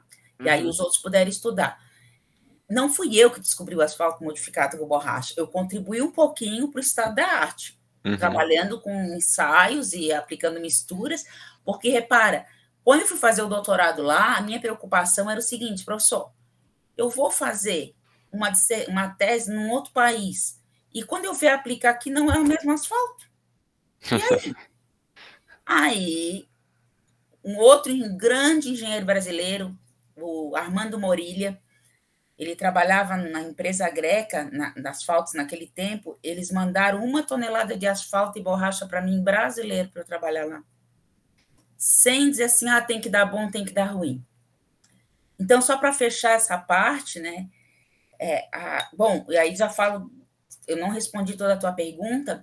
Daí chegou o fim, daí fim de 2009 terminou meu, né? Terminaria a minha docência ali como professor substituto e abri um concurso na universidade e o professor ah, agora vai fazer o concurso. Eu disse, ah, professor, eu acho que eu queria voltar para a obra. Não, não, não, vai voltar porque já se viu, estudou tanto, papapá, né? Vai fazer. E aí fiz e entrei. Então, assim, eu não vou te dizer, né, dizer para vocês que foi assim, era o sonho da minha vida estar na universidade, né? O sonho da minha vida era voltar para a obra e, e, aplicar o meu conhecimento lá. Porém, a universidade me deu a chance de poder né, é, passar para os alunos né, o meu conhecimento, fazer pesquisa, que na obra tu não faz, né, fazer pesquisa aprofundada, né, de excelência. E assim, eu sou muito feliz e grata por todas essas pessoas que me ajudaram a chegar aqui, né? Que se não fosse o meu orientador, se não fosse o pessoal de Portugal, se não fossem meus professores da graduação, se não fosse meu colega trazer para cá, se não fosse o apoio da minha família, até dos meus filhos, né? Se mudar para um outro país desconhecido, tudo mais. Então, assim, é, eu sou uma pessoa de muita sorte, né? Eu estava sempre na hora certa, nos lugares certos, e assim, dei meu sangue também, né? Por tudo. Então, eu passei no concurso, então estou aqui desde 2010 na UFES, que eu estou muito, sou muito feliz, sou muito realizada. Agora, morro de saudade da obra, mas eu morro de saudade da obra. É aquela cachaça que ainda está aqui no meu sangue, latejando, sabe? Agora... Mas, mas, você dá algumas consultorias, assim, pode? Ou não sei se pode, professor da UFSC dar consultoria? Pode, pode, mas uh, tem, já tem empresas especializadas. Eu realmente eu não, eu, eu não tenho tempo, muito tempo para isso, né? E, eu, e assim, as minhas consultorias são com os meus alunos de mestrado e de doutorado, né? É, então, é, ali sim. já tem bastante pesquisa. a outra pergunta, né, tua foi do asfalto borracha, né? Tá. É, o é Guilherme é, perguntou. É, a, do Guilherme. A, o uhum. asfalto borracha, então, assim, não é que no Brasil não se usasse. Eu fui lá, né, contribuir com mais essa partezinha, já tinha um, duas teses de doutorado da Sandra Oda e do Luciano Spetti no Brasil, grande sobre asfalto borracha, não com esses meus equipamentos. E o Brasil é, houve as resoluções CONAMA, né, do Conselho Nacional do Meio Ambiente no Brasil, então elas elas foram muito incisivas com a coleta de, de pneus no Brasil. Então, assim, começou a cada pneu né, fabricado ou de importador, os fabricantes e importadores têm, é, têm que coletar um, e foi, foi, até que para cada um tem que coletar cinco. Né? O que fazer com isso? Asfalto modificado com borracha. Né? Então, o Brasil ele é tão bom nisso, ele é tão bom que o Brasil desenvolveu um método, né? De, porque o asfalto modificado com borracha no resto do mundo é assim: pega a borracha moída de pneu, sem fibra e sem aço, mistura né, lá no tanque da usina e aplica. Só até quatro horas. Depois, lixo. Então, se sobrou lixo. O Brasil desenvolveu uma técnica que ele é estocável, que chama Terminal Blend. Então, o Brasil é top em asfalto modificado com borracha e exporta essa tecnologia para outros países. Então, a beira-mar aqui, lá uma parte dela é pavimentada com asfalto modificado com borracha. Aí, por que, que a beira-mar norte? Beira-mar norte? Beira-mar norte? É. é. Ah, aquela... Mas a gente consegue ver a diferença, assim, não... Não, não, não, só no asfalto mesmo que tu vê o cheiro diferente, a, a consistência, né? Mas tu uhum. olhar assim, não. Agora, o drenante tu consegue, que é a outra parte que, eu, que não é o asfalto, né? Mas uhum. o pavimento drenante, que é a outra parte. Então, é, é pavimento permeável que eles falam, assim? Esse, esse é uma das minhas especialidades também. Ah, legal. Esse daí promete ser revolucionário, assim, né? Tipo, é uma coisa bem recente, Não, assim, mas, nova, né? Mas assim, ó, vocês que são da, da área de águas, né? Uhum. Então, a, a nossa ideia. Não, e tem outra coisa que eu não falei e que, assim, pode até animar o pessoal que, né, não. Ah, não sei se vou entrar na universidade, se vou entrar na universidade. Eu sou, uma, eu sou divorciada, né? Há muitos anos. E na universidade, não é que eu encontrei meu príncipe encantado? né? E ele é da área também de coleta de água de telhado e conforto ambiental. E eu ah, sou legal. da área de pavimentos. Então, nós unimos as nossas áreas e passamos a usar os pavimentos drenantes, coleta de água para aproveitamento né, é, para fins não potáveis em edificações. E a gente tem tido muito sucesso nisso. E aí a gente diversifica os tipos de revestimento sabe? A gente Sim. já trabalhou com mistura asfáltica, com paver, e agora a gente vai para concreto. Porque para não focar só em um, né? Para ver qual deles é, né, tem essa maior capacidade. Então, assim, ah, e mesmo que não seja aproveitada a edificação, que água que sai do pavimento, né? E que está indo, está reabastecendo o lençol freático, ou está indo para o sistema de drenagem, ou está indo para os mares e rios, Uhum. Então, tem que ter essa consciência ecológica, né? Dos poluentes, e a gente trabalha tudo até no laboratório, no Lima lá do, de vocês, né? Sim. Tá, tá mutado. Guilherme, tá Lima tá é um laboratório. Eu esqueci o nome.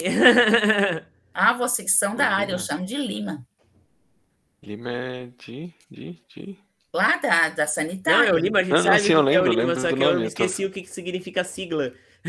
Aí tu olha ali, porque eu chamo de Lima já. Eu sei, mas também esqueci. mas ele é um dos laboratórios que tem na engenharia ambiental no departamento. É. Ele trabalha bastante com qualidade da água, entre outras coisas. Ah, gente, então, como é que tu vai dizer que o negócio presta? Ah, presta para a água sair do pavimento, né? Ou, uhum. né? Mas tu vai aproveitar como? Tu vai, então, ah, jogar essa água ali no, no, no mangue, no, no, rio, no mar, uhum. de qualquer jeito? Né? Sim. É, tu falou um pouquinho um tempo atrás agora sobre é, os três estágios diferentes ali que eram obrigatórios, né, fazer durante a uhum. graduação. Achei bem legal essa ideia, eu acho que é bem importante porque muitas pessoas se acomodam num estágio, né? Ela arruma um estágio, gosta, né? E aí fica ali, é para ficar seis meses, ela fica um ano, um ano e meio, né? O máximo é dois anos hoje em dia. E aí ela não experimenta outras coisas, né?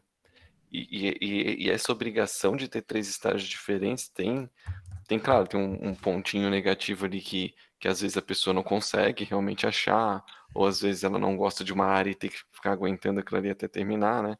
Mas eu acho que o, o ponto positivo é justamente essa variação, né? Essa, essa diversificação ali, experimentar todas as áreas, né?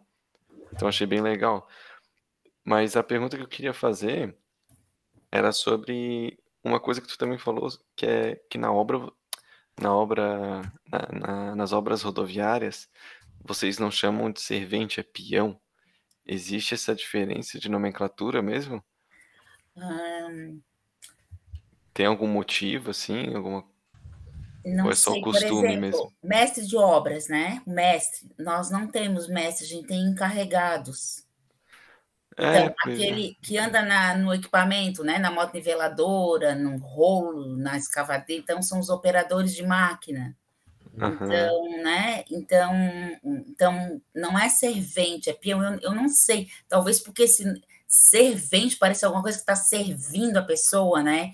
E a Uhum. engenharia rodoviária é, é assim, é- eu, eu senti pelo menos isso. Existe assim uma educação, sabe? Antigamente que muitos achavam, ah, passando uma obra, faz o, né? O pessoal não sei o quê. Não existe na engenharia rodoviária, sabe? É uma coisa assim, eu não- sei explicar. É que a paixão é tão grande que tudo lá é muito melhor para mim. Eu consigo. Porque tu imagina 16 obras, 16 obras, 16 anos em obras, trabalhando com, com pessoas, né? Dos mais diversos níveis de conhecimento e educação. Não estou falando de ser gentil, estou falando de educação, né? De Uhum. estudo, de gente que assinava o cartão ponto com o dedão, porque não sabia escrever, até aqueles que tinham uma caligrafia bonita e sabiam várias coisas. E assim, a Uhum. maior educação do mundo, eu nunca tive um problema. Eu não sei porquê é isso, eu acho que já vem, tanto que a obra a gente chama o trecho, não é para o trecho, né? Uhum. Não, obra, porque senão se eu falar trecho, quase ninguém entende. Eu não sei, não sei explicar, porque quando eu cheguei já era assim. né? Não, legal, bacana. E, e, e os engenheiros, eles participam, assim, da... Tu falou ali do, do- dos operadores de máquina que podem é, né, usar aqueles rolos, ou então é, qualquer outra máquina para cavar, assim. Os engenheiros, ali participam desse, desse processo, assim, de, de ter que talvez aprender a, a mexer nessas máquinas ou não? Olha, Ou... não, Não? não, porque assim, pra, é muito perigoso, né? Uhum, né? Uma máquina daquela. Então, assim, ó, eu eu, eu só subia nessas máquinas tipo para por curiosidade, para andar junto, mas, né? Pouquinho, não, mas assim, porque tu tens outras atribuições que é o controle da qualidade do serviço que está sendo feito, né? sim. E assim, se o teu chefe estiver em cima de uma máquina, nem vai gostar, né? Vai, né? Mas assim, tem gente especializada para isso. E, e, assim, ó, andar em cima de um rolo não é andar em cima de um rolo. Existe toda uma técnica de quantas passadas, por onde é que vai passar, né? É, Sim, mas vocês têm que saber essas técnicas, vocês Tudo. conhecem isso? Sim, porque a gente é que diz. Uhum, Quando o engenheiro que diz, junto com o seu encarregado, eu tive também sorte de ter vários encarregados de obra assim excelentes, excelentes, que eu aprendi muito. E uma coisa agora que tu me fez lembrar e falar assim para os novos engenheiros é que assim, tu não pode chegar com o nariz assim numa obra, né? Porque tu não sabe nada. E eu, eu hoje não sei muito, né? Eu sei um pouquinho, mas assim, tu ter humildade de aprender com aquele pessoal que está há anos ali no trecho. Então, eu sempre tive a humildade na obra de querer aprender, eu sempre fui respeitada, eu sempre fui engenheira, as minhas ordens eram cumpridas, tá? E se eu tivesse em algum momento em desacordo com algo que eles, eles me chamavam num canto, me explicavam, mas eu sempre tive a humildade de aceitar a ideia de alguém que tem uma experiência maior que eu, uhum, e assim, ó, e outra coisa que falavam muito, e é verdade, assim, é, é muito fácil encontrar um engenheiro, né? Mas um encarregado, bom, é mais difícil encontrar. Aí aquilo me, assim, eu achava estranho, mas vi que às vezes isso era verdade, que eu vi alguns algum pessoal, né, ia para a rua assim, né, era dispensado e muitas vezes por não respeitar esse pessoal. Então, eu aprendi muito, tive a humildade de, de aprender com eles, mas a gente tem que saber todos os procedimentos. Não assim, ah, bota essa marcha aqui, essa marcha ali, mas, né? mas saber todas essas técnicas, porque eles fazem o que tu pede, né? Mas eles são muito, muito, muito bons no que fazem. Difícil tu encontrar assim gente que não sabe, até a própria quem espalha a mistura asfáltica, né, é uma vibroacabadora. Uhum. Então, eles uhum. têm toda uma técnica de espessura e saída, então, tudo isso o engenheiro acompanha. Porque tudo que dá errado na obra é o engenheiro, tudo que der certo foram, foi o encarregado, né, a peãozada, né, é assim. É, um, tu vai fazer mais uma pergunta, Rodrigo? Eu ia mudar de tema. É, eu ia perguntar sobre túneis, assim, se ela participou da obra de algum túnel alguma vez nesses 16 anos de. Não, túnel não, não é a minha, a minha expertise, não. Túnel não. Uhum. Mas não teve alguma obra que tinha túnel, mas aí tu não participou, mas outra pessoa. Não, a empresa que a, que a, que a empresa que eu trabalhava, ela era subcontratada, tinha, e aí eu acompanhava assim, de ver, avaliar, mas eu do, do túnel não, não é da minha área tá? Uhum. uhum. Nunca trabalhei com tudo. Entendi. É, eu, eu que sou tenho muito sonho de ser professor, eu queria fazer agora umas perguntas sobre a sua experiência. É, como é que foi esse início do teu período de docência? Qual foram os teus principais desafios com os alunos? E ainda que é uma faculdade, ainda é uma faculdade, né? Existem alunos realmente que não querem seguir essa área e alunos que querem seguir essa área, como é que conseguias lidar com essas diferenças? Acho que eu fiz duas perguntas. Inicialmente foi um choque, assim, sair da, a, da empresa privada e entrar na universidade. Eu assim, os processos é, são diferentes, assim, enquanto eu tinha na empresa privada que produzia e mostrar resultado, era diferente, era mais eu sentia a universidade mais devagar, né, uhum. com relação a isso.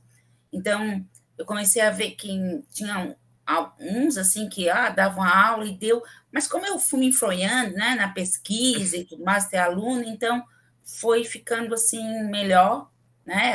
né consegui, mas ainda é, é que é, é, diferente, né? Uma empresa privada, né? Uma, é diferente, né? De uma empresa pública, sim. Então eu, eu senti esse tipo choque cultural sabe? Que eu era aceleradíssima e eu tive que meio baixar, né? Mais devagar, não era tão rápido assim como era no trecho. Pronto. Esse foi a, a primeira coisa. Sobre as aulas, assim, é, a melhor coisa que tem dentro da universidade são os alunos. Nossa, é a melhor coisa que tem. Então, tu tens, assim, tu tu tem que lidar com pessoas com bom humor, com mau humor, feliz, que gosta da tua disciplina, que não gosta da tua disciplina, mas graças a Deus, graças a Deus, eles gostam de mim, sabe? E eu gosto, assim, como eu sempre digo eles, enquanto vocês estão aqui nesse semestre, né, são iguais os meus filhos, né, são pegar no colo. Então, assim, eu nunca tive problema, tá? E se tem uns que dizem, ó, não gosto, é horrível, não sei o quê, então, vamos tentar fazer isso uma, uma forma mais, né, que facilite, que faça tu gostar, veja por esse lado. Então, ah, eu não gosto, nunca vou querer ser engenheiro de estradas, que não sei quem, engenheiro rodoviário. Mas veja, até num próprio prédio ou num loteamento, tu chega lá de helicóptero, né? Tem ruas, são vias, e essas vias tudo que eu estou ensinando aqui vai aprender, vai usar lá. Então, e se tu vai, já pensou ser um engenheiro civil lá de uma cidade pequena ou de uma cidade de porte, né, um pouquinho maiorzinha, mas que não tem uma secretaria de obras e tu é um engenheiro único, daí tu tem que saber tudo, né, daquilo ali, porque o engenheiro de prefeitura em geral, né, dessas menores, eles têm que saber de tudo, né? Então, então assim, os alunos, eles são tudo de bom, assim, eu nunca tive problema com aluno, eles são top, gostando ou não gostando, E assim, tu tem que te preparar também. O que aconte, aconteceu, uma coisa que até vou te falar, falar para vocês, que foi o semestre passado, assim, peguei uma turma de quinta fase. Né, a, a, mudou aqui o nosso currículo, daí a disciplina ela ficou em vez de sexta para quinta. Peguei uma turma de quinta fase. Pessoal nervoso, pessoal nervoso. Meu Deus, o que será que tem esse pessoal, né? O que será que está acontecendo com esse pessoal? Nunca vi. Assim, ai, sabe, tudo parecia que era difícil e assim, muito ansiosos. Aí, um dia eu fui, daí, como é aula semanal, né, de três créditos, fiquei pensando, o que, que tem esse pessoal? O que, que tem esse pessoal? O que, que tem esse pessoal? Claro, quinta fase, primeira vez que os coitados estavam tendo aula presencial sendo cobrados de tudo que era lado, como se sempre tivesse em presencial, uhum. entendeu? Prova, trabalho, isso, entrega aquilo, sem ninguém nunca pensar como é que estava a cabeça desses alunos. Aí eu parei um dia aula, pessoal, vamos conversar. Assim, sei que vocês não estão precisando de um colinho, papapá. então, mas olha, Guilherme, para eu chegar nesse, né, nesse nível de sentimento e conseguir perceber isso, foram uns anos, né? Eu, eu, eu, com certeza, se fosse minha primeira fase dentro da universidade, eu talvez não tivesse esse feeling, né? Então, tudo tu vais adquirindo. Então, tu tem que estar preparado, como em qualquer lugar da vida, na universidade, para tu trabalhar, né? É, pessoas diferentes, outras que nem filho que te precisam mais da tua atenção do que outros que não precisam tanto. E se gosta ou não gosta da tua área, pelo menos a tua parte tu fez, o teu conhecimento tu passasse, né? E assim, todos desde o primeiro semestre eu tiro uma foto no final com toda a minha turma. Sabe por quê? Porque eu sempre entreguei as minhas obras, né? Eu sempre entreguei lá o pavimento, o talude, o muro de arrimo, né? Eu sempre entreguei o, o bueiro, né? A drenagem que ninguém nem vê, né? Eu entreguei e eu consigo ver, é a minha obra. Uhum. Cadê a minha obra aqui dentro? Tá, tem a dissertação dos alunos, tudo bem, mas cadê a minha obra? Né? Todo semestre. São eles. Só na pandemia que eles não quiseram tirar, nem assim. mas então, assim, eu não, não posso reclamar de aluno nem de nada, de nada o que eu senti, assim, eu, eu nem sei se é bonito falar, mas assim, é, eu não vi, não vi muita empatia entre, assim, pessoas que são teus pares. Aí eu, a minha dificuldade é maior, sabe? Uhum. uhum. Eu não sei se é, eu não sei, mas com os alunos é tudo de bom. É, eu também gostava bastante. Eu até dei aula para a namorada do Rodrigo, assim, foi uma experiência bem legal quando eu fiz o meu estágio de docência. É, uhum. Era um semestre, eu fiquei três em estágio de docência, tanto que eu gostei, assim. Ah, se quiser fazer estágio de docência nas minhas turmas, tá? Né? eu sou mais da área de hidráulica mesmo. Mas tem, tem disciplina de hidráulica lá no, na civil, não tem, Guilherme? É, é pelo instalações, né? Também. Instalações o meu marido dá aula de instalações. Ah, olha só. Instalações hidráulicas é legal. Muito massa. Ah, daí eu tenho que fazer docência com, com o marido dela, então. Mas eu tenho que fazer na minha pesquisa, que eu tô fazendo software. Eu vou fazer. Ah, tudo. que legal. Tô fazendo Sabe... software de ensino. Até eu já mostrei pro Rodrigo, tá bem legal, assim. Sim. Eu tô fazendo vários experimentos, assim. Por exemplo, tem, uma, tem um conteúdo, eu faço, tenho que fazer um programa de computador para os alunos visualizarem melhor aquele conteúdo. Sim. Já tem Ai, umas cinco vezes cinco, umas vinte e poucas, assim. A semana passada, uma defesa de mestrado, um aluno meu e meu professor, e a gente falou assim: ah, essas tecnologias, né, para nós, né, professor? Professor, é, eu tô cabeça branca, disse o dono da lanche, igual a mim, eu tô a dona da lanche. Porque as tecnologias, isso é o mais difícil, mas assim, quando eu cheguei aqui, né, é para dar aula de projeto geométrico, uhum. então só fazia um, na, na mão ou no AutoCAD comum, né?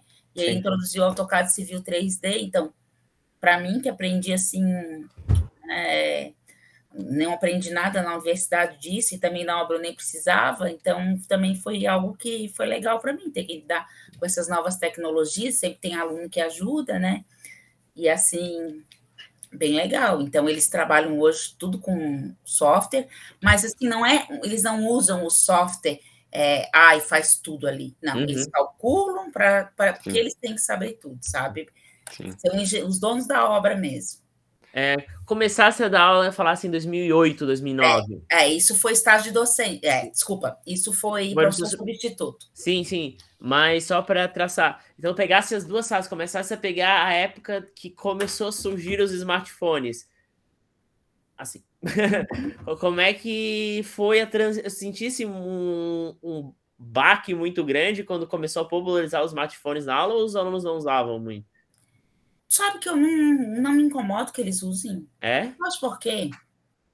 Porque assim, ó, a minha geração, né, ela presta atenção naquilo, ela só consegue, parece que, fazer uma coisa. A geração nova, eles escutam, eles mexem no smartphone, no computador, olham para cima e estão entendendo tudo.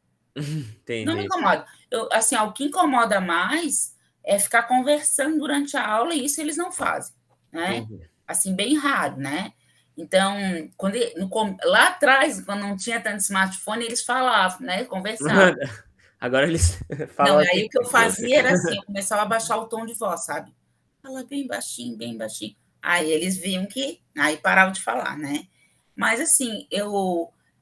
Não, sabe que eu não me incomodo mesmo? Eu prefiro que fiquem no smartphone e, e não fiquem conversando, e, né? E aí, mas aí quando eu vejo assim algum, aí eu faço uma perguntinha, né? E aí, gostou disso aqui? Ou o que, que achou? Qual é a sua ideia? Mas não para humilhar ninguém, uhum. Deus me livre, mas assim, tipo, oh, também olha para mim, né? Que eu também estou aqui de noite dando aula, ou né, também estou cansada, né? Mas eles respeitam, e é pouquinho, eles só olham mensagem. A minha mãe sempre telefona na hora que estou dando aula, ela sabe meus horários, e aí eu digo, ai, desculpa, pessoal, a mãe, mãe, estou dando aula, mas assim, né? Então, e assim, ó, se tem essa tecnologia, vai que é alguma coisa urgente ali. Então, Sim. sério, não me incomoda. Entendi. É, desse aula de, só para situar os ouvintes, né, para reforçar, mecânica dos solos.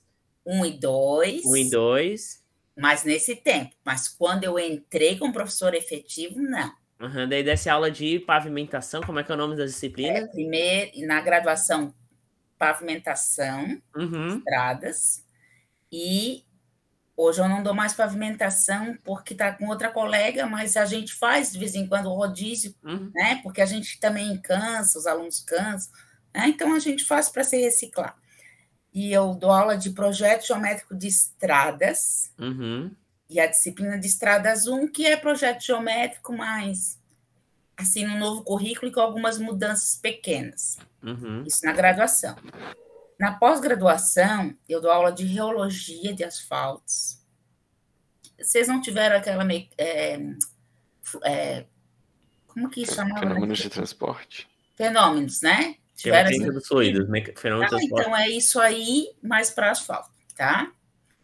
Mas, aí... ah, tá claro, aqui a gente pensa no asfalto, a gente já pensa nele sólido, assim, mas É não, ele, ele é para tu usar, não tem como usar sólido. sim, é sim, claro, claro, mas a gente pensa ele depois, entendeu? É, quando tu esquenta, ele pode ser usado a frio emulsionado em hum. água ou ainda diluído em solvente, tá? Ah, tá, entendi. É uma. Como é que vê a diferença dos alunos da graduação e da pós? Como é que é as aulas de diferente? É, tu sente assim? É, prefere dar aula para pós? Prefere dar aula para graduação? eu dou reologia, né? E aí dou fadiga de concreto asfáltico e também restauração e conservação. Sobre a graduação. É diferente, né? Porque na graduação tu pega a gente que está interessado, está interessado, não faz só aquela disciplina, né? Uhum. Então, assim, eu consigo perceber que os alunos não têm só a minha disciplina, né? Uhum. né? E o aluno da pós, não, o aluno da pós ele é focado naquilo, se ele está fazendo aquela disciplina, é porque a área que ele escolheu, né? Ele tá. É essa a diferença, assim. É, mas escolhendo, eu, eu adoro dar nos dois, porque na, na, graduação até são é pessoa, gente muito nova. E eu adoro gente nova, porque isso recicla o sangue da gente, né? Assim, né? É, a gente discute até sobre séries que assiste, né? Eu adoro dar spoiler, que eu assisto correndo e vou lá dar spoiler para ele. Nossa, eles devem odiar isso aí. Odeio, odeio, não fala. Aí quando eles vêm contar, eu adoro, conta tudo. É só essa diferença, tá? Da pós e da. Mas eu adoro dar pros, pro, aula para os dois. Mas assim, é uma área muito interessante, é uma área que tem tanta coisa para aprender, porque dentro da própria área de engenharia rodoviária, tu vai, tu, né, pode, tu até pode especializar lá né, nos túneis, né? Pode especializar lá na drenagem, ou né, na, mais na geotecnia, ou tu pode ficar nos pavimentos, ou então, nossa, é, é uma área muito diversa. E a gente é muito feliz, como falei, todos os engenheiros rodoviários, eles amam ser engenheiros rodoviários. E quais são os planos para o futuro, assim, tu pretende continuar dando aula ou tu pensa, assim, em pegar, tentar, assim, talvez uma, como é que se chama, do curso, assim, Guilherme, é... Oi? É, tipo, né, gerente, coordenador do curso, uhum. algum cargo Pretende assim. evoluir na área acadêmica, assim, no é. quesito é. no departamento, acho que é isso. Isso. Ou tu pretende ficar só na sala de aula mesmo? Não, assim, tá bom, ó, assim. É, eu já fui subcoordenadora da pós-graduação um tempo, né? Mas essa área não dá muito para mim assim, ó, de ser coordenadora. Eu acho que eu fui também. Eu sou, eu sou muito assim. Ai, o I é no I, o pingo no I é assim, sabe?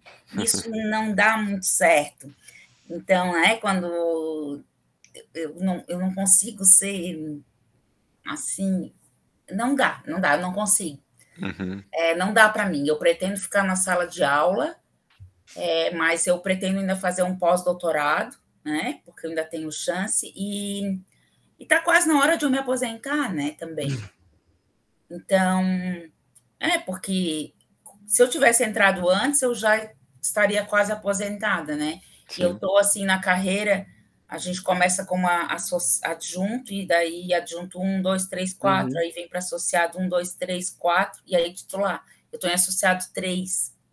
Né? Mas o tempo que tu ficou nas obras, né? No, no conta, no, conta, no mas conta. não na minha progressão dentro da UFSC de carreira na UFSC, né? Conta como tempo de trabalho, entendeu? Uhum. Então, ao mesmo tempo que tem que dar chance para novos entrarem, assim como o Guilherme, que é entrar na universidade, eu acho muito justo, uhum. eu também posso ficar né, em é, consultorias, eu posso, quem sabe, uma universidade, né, um centro de pesquisa né, da, da valor, assim, mas assim, geren, gerenciar, assim, não, não.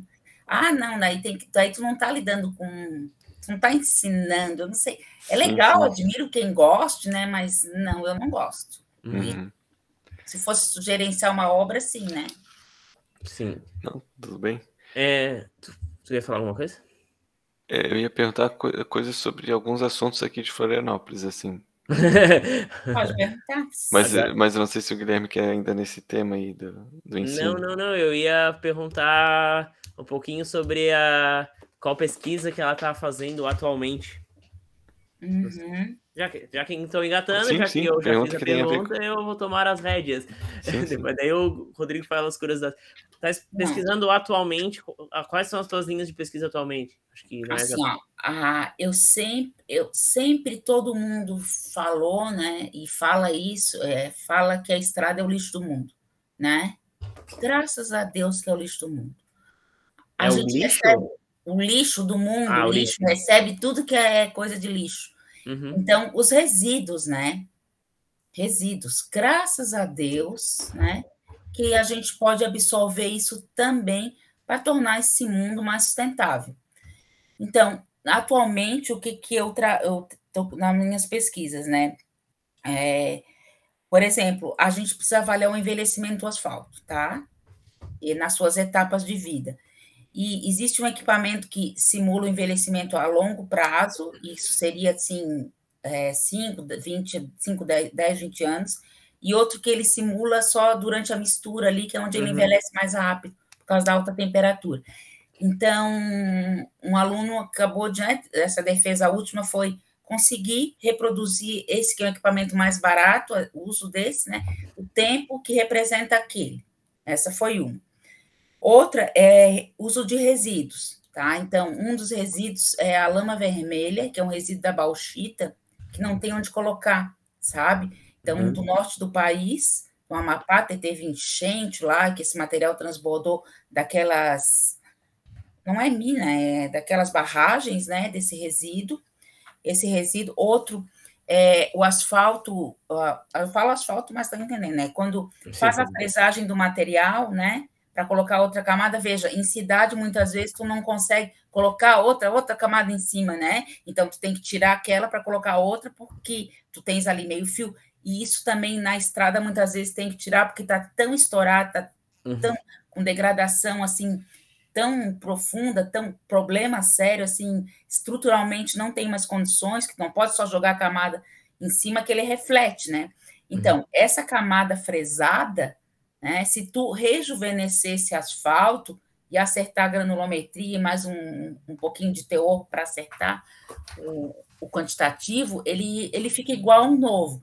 Então, tem um, então, tu pode rejuvenescer com materiais é, que tu compras, né? Mas tem um aluno estudando óleo de palma, então orgânico, né? Não faz mal para ninguém, é sustentável, então uhum. para rejuvenescimento.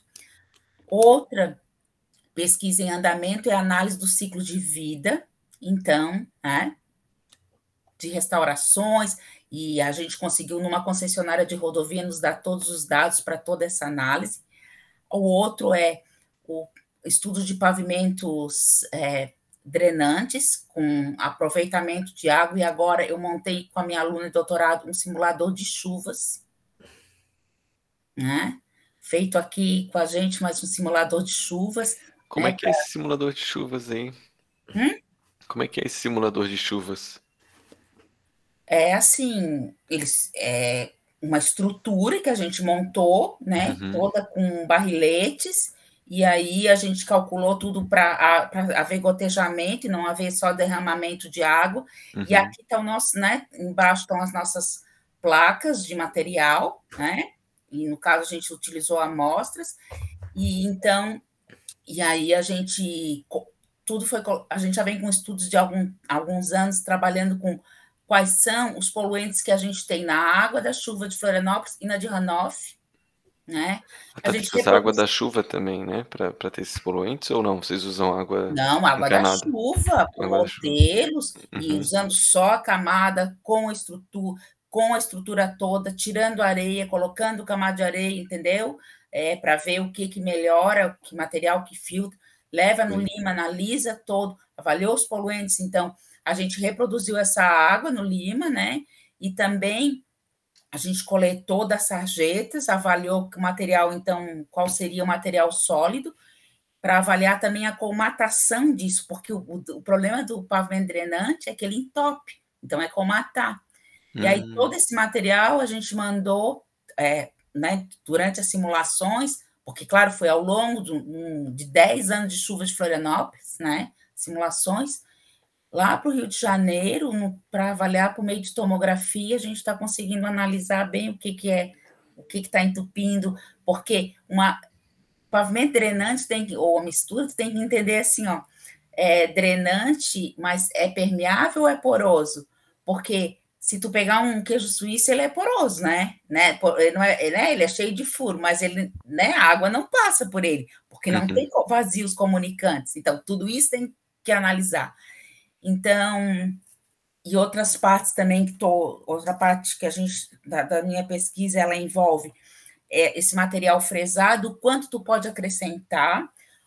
Outra pesquisa é com asfalto russo, um asfalto russo que está sendo usado no Brasil, mas ainda não se conhece. Então, quem é esse homem, né? Isso aí serve para nós, não serve para nós. E ainda outro, é, o, o, trabalhando com assim quanto esse, é, é, né, esse excesso de peso né, que se deixa passar né, está influenciando o comportamento.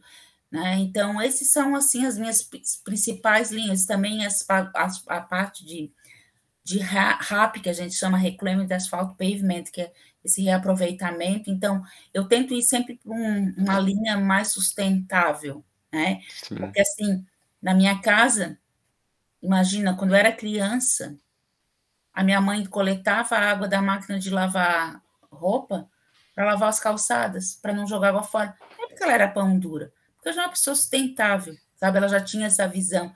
Florianópolis faltava muita água naquele tempo e luz, sabe?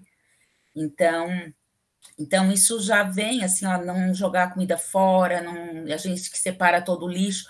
Então, tu tem que trazer isso para a tua pesquisa também. Ah, mas vai que dura um pouquinho menos. E aí, ou não deu nenhum resultado maravilhoso. Mas tu tirou da natureza algo que ia prejudicar. Então, uhum. eu não quero só deixar o meu legado né, para os meus alunos, o quanto eu ensinei, para os meus filhos, para minha família. Não, eu quero deixar a Lisiane passou no mundo também. Né? Não precisa estar escrito em lado nenhum, mas eu passei no mundo e alguma coisinha eu contribuí. Então, e a engenharia rodoviária te proporciona isso, tá vendo? Mais um. é verdade. A engenharia civil é mais difícil de, de, de ter um impacto. Não, eu sou assim, engenheira civil. Não, não. A, é, é, é, a, construção civil, digo assim, né, no é, residências, prédios, obras verticais assim. Verdade, né? Aproveitar, né? Dá, dá aproveitar várias coisas também, mas Sim. a engenharia mais assim, ó, ah, não sei o que, joga na estrada, mistura com a base, mistura com o solo. isso a gente consegue. É o lixo do mundo, como é que falasse? Assim? É o lixo do mundo, não tem problema, a gente adora. Pode trazer que a gente mistura tudo. Olha a borracha do pneu. Uhum, como sim, é que imaginar um dia que ia se usar isso, né? Sim. E assim, ó, ele é maravilhoso, assim, é divino o asfalto borracha. Uma coisa que eu fiquei curioso ali foi sobre o pavimento, imperme... é, é pavimento permeável, uhum. é, drenante, né, que tu falou. Que, que se ele Exato. colmata ali, se ele entope, o que, que é feito? Tem que substituir, tem que refazer ele? Tá, então tem, tem técnicas assim, ó. De tanto em tanto tempo, né, tu tens que aspirar e lavar, né? O, é sério, o pavimento assim no, no meio da rua tem que lavar ele, aspirar ele? Mas para manter as propriedades drenantes, ele vai entupir. Sim, mas aí tem que fazer isso, tem que dar essa manutenção, então, porque a gente não vê lavar o asfalto, não, aspirar não o asfalto. por aí. O que tu vê mais é em pátio de estacionamento, não sei o que, ele vai levar muito tempo para comatar. E a nossa ideia é expandir para. Eu vou te falar bem a minha ideia, né? A minha ideia é. Bom, já, já deixa eu te falar. Então, essa é uma técnica, mas como tu não vê muito em, em tu não vem rodovia porque ele não tem grande resistência ainda, que a gente está tentando obter. Uhum. Tá?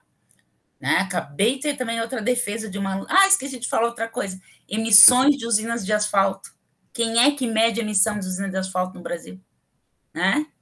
Ver as plumas de dispersão lá, com Sim. a ajuda do professor Leonardo, né? É. Aquela, é pois é. Disciplina de poluição atmosférica. Pois é, isso aí também é este, também estou enrolada, metida nesse rolo. Então, assim, ó, tu quer uma coisa boa, né? Tu quer uma coisa sustentável, mas daí tu não quer ter o trabalho de limpar? Não, não, é, eu né? entendo. Né? Não, entendo. só estou te falando assim. É que eu fiquei né? surpreso porque não, não, não consigo imaginar é, uma rua ali fechada porque eles estão né, dando uma lavada ali no, no pavimento. Né, é uma coisa que é, não está na nossa cultura, que, assim, né? É que assim, ó, é, o próprio, assim, ó, o pneu passando, ele acaba puxando aquilo e tirando dali, mas vai uhum. acontecer. Ele vai entupir, né? Ele vai uma hora entupir. Então, uma saída, uma delas é essa, né? Só que, como é uma camada que ela tem muitos vazios, né? Então, ela não tem uma, uma grande durabilidade, ela é, ela é usada como uma camada de sacrifício. Então, se for só a camada, porque tem o pavimento drenante e o revestimento drenante. Então, nesse revestimento, o que, que tu pode fazer? Dar essa manutenção, né? De fazer essa limpeza, que seria dali uns cinco anos por aí. Tá? Uhum. Ou às vezes, dependendo do tipo, às vezes, cada ano. Mas assim, não é grandes coisas, jogar uma água e dar, entendeu? Não é uhum. um caminhão passando já limpa. E essa é uma opção. Outra é que daí tu, tu substitui esse pedacinho, que sejam três ou quatro centímetros, substitui e a outra é a seguinte: não tem dinheiro agora. E essa era a grande sacada que eu tinha para o doutorado e acabei não fazendo, né? Então, tu tens um material desse, né? Um revestimento drenante, ele acabou a vida, ele está entupido, né? Então, dá lá uma limpadinha e enche com nata de cimento, porca, né? De cimento.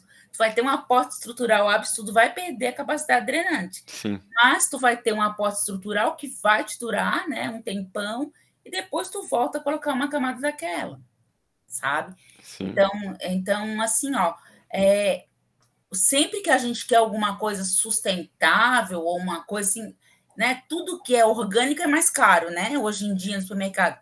Então, para nós também. Então, uma hora não, uma hora vai, não, vale a pena, sabe? Vale a pena. Eu prefiro comprar uma maçã orgânica do que uma, uma que vem lá cheia né, de inseticida, sei lá, nem é inseticida, herbicida. Uhum. Para mim já é inseticida dentro, né? Então, assim, é, tu quer ter uma vida sustentável, tu quer, então, né, te propõe né, a, a, também ter as consequências disso. Hoje é assim, né? Quem sabe amanhã tem outras técnicas. Agora, a, a, esse, esse material não resiste à fadiga, então, ele resiste à deformação permanente, mas a fadiga ele trica, porque ele é muito aberto. Uhum. Agora, a minha aluna acabou de defender também a dissertação, estudou um asfalto caríssimo, altamente modificado e obteve uma resistência à fadiga excelente. Então, assim, tu quer esse material, tu quer que ele dure, então aplique uma, entendeu? Então, uhum. tu vai ter mais gasto. Tu vai dar uma aliança de noivado para tua noiva, não vai fazer ali da latinha da cerveja. Tu vai lá, né, na relojaria, é a mesma coisa. Tu quer uma coisa durável, vai ter que pagar o preço que é. é como é que vocês fazem para a indústria em geral absorver essas pesquisas? Ai, a gente tem vários congressos, eles participam, tem muitas empresas parceiras, tanto que todo o material que a gente utiliza nas pesquisas, a gente não paga, eles nos mandam, que legal. fazem questão de nos enviar muito a Petrobras, a CBB, a Greca Asfalto, todas essas que eu trabalho mais, né? Todos eles fornecem o pessoal das britagens aqui nos mandam os agregados, a gente ganha todo, tudo de graça, sabe? Ai, que bom. É porque assim, eu falo isso porque lá no nosso departamento eu vejo que eles fazem muita pesquisa sobre tratamento de água uhum. e esgoto e eliminação de resíduos. Só que eu vejo muito poucas as empresas que fazem apoiarem. Inclusive, talvez é porque eles não fazem muita análise de custos. Eles fazem análise de eficiência em geral, assim. Mas eu, é por isso que eu perguntei se lá, se eu, a pesquisa de vocês, vocês têm, conseguem fazer muitas parcerias. Ah, assim, ó, tu, se for parceria de projeto, é mais difícil com empresa privada, né? Uhum. Mas assim, tem alguns projetos ali com o DENIT, né? Uhum. A gente tem ali também o LabTrans, que é um, né, um dos maiores laboratórios que a gente tem dentro da UFSC, é mais voltado para transportes, mas também está né, tá incluída a infra ali dentro. E aí a, a, eles têm agora com o DENIT, mas já teve um projeto grande com a Petrobras, quando o meu orientador estava. Então, a Petrobras ela equipou vários laboratórios das universidades na rede temática de asfalto, que a gente tem de bom ali, foi tudo doado, né, de, né, comprado nesse projeto da Petrobras, e as empresas privadas, elas nos ajudam dessa forma, elas fornecem, e eles participam também, dos, e assim, ó, eles fornecem o material, mas não para dizer assim, ah, tem que dar bom, entendeu? Não, né, eles querem saber a, a verdade, né, eles querem e aí e o que eu tenho também são alunos das concessionárias de rodovias, que são funcionários e que querem se especializar justamente para levar para as empresas deles né, uma especialidade, sabe? Então, eu acho que dessa maneira, só deles liberarem os alunos para né, vir cursar disciplinas e fazerem, eles já estão, estão contribuindo. E, como a gente tem vários congressos na área, né, sempre essas empresas elas participam, elas apoiam. Então, e assim, o, o que tu precisar, eles, eles te ajudam. Assim, pelo menos comigo sempre foi assim, né? Ô, Rodrigo, querias perguntar umas perguntas de Florianópolis, né? É, eu queria, na verdade, é curiosidade, não sei se ela vai saber responder também, mas já que a gente está aqui com uma é, especialista né, em pavimentação, uhum. é, a gente teve aqui recentemente em Florianópolis a, aquelas operações asfaltaço, né? Uhum. E a gente vê asfalto novo em tudo quanto é lugar, assim. É, qual que é a tua visão sobre isso, a tua opinião? Assim, é, é algo benéfico para a cidade ou é só uma maquiagem? é, esse asfalto que eles utilizam ali tem alguma tecnologia interessante, nova, ou é o asfalto tradicional? Não sei também se tu sabe, né, sobre, sobre isso. Olha, eu, eu não sei que tipo de asfalto ali, mas assim, é, pra, não pode sair pavimentando de qualquer jeito, né? Então, há de ter um projeto de acordo com o tráfego. Então, eu não sei se tem. Se tem, ótimo. Pronto. Uhum. E depois, o que eu vejo assim é. Teria que ter daí um controle, né? Que eu não sei também se tem, e sair pavimentando assim de qualquer jeito. E, e várias ruas eu vi desse asfaltaço. O que eu reparei é que em seguida já tinham defeitos ali. Então, eu vi trincamento, eu vi afundamento, então, e vi pavimentando dia de chuva que não pode, dependendo da uhum. temperatura também não pode entendeu? Não sei se tem controle tecnológico, eu não posso falar isso. Mas o que eu vi é que algumas ruas, eu mesma, né, já uhum. observei defeitos ali. Então,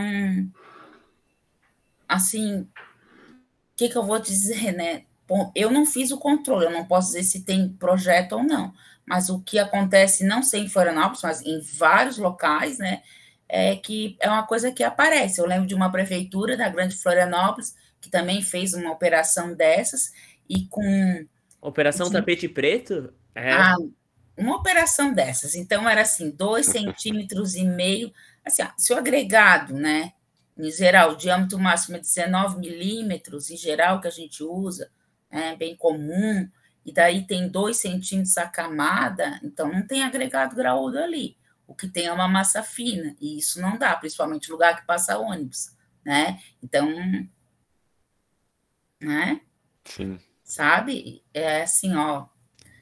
Eu não acredito em nada sem projeto, sem controle tecnológico, não, não funciona. Agora, sobre Florianópolis, eu, eu não sei dizer.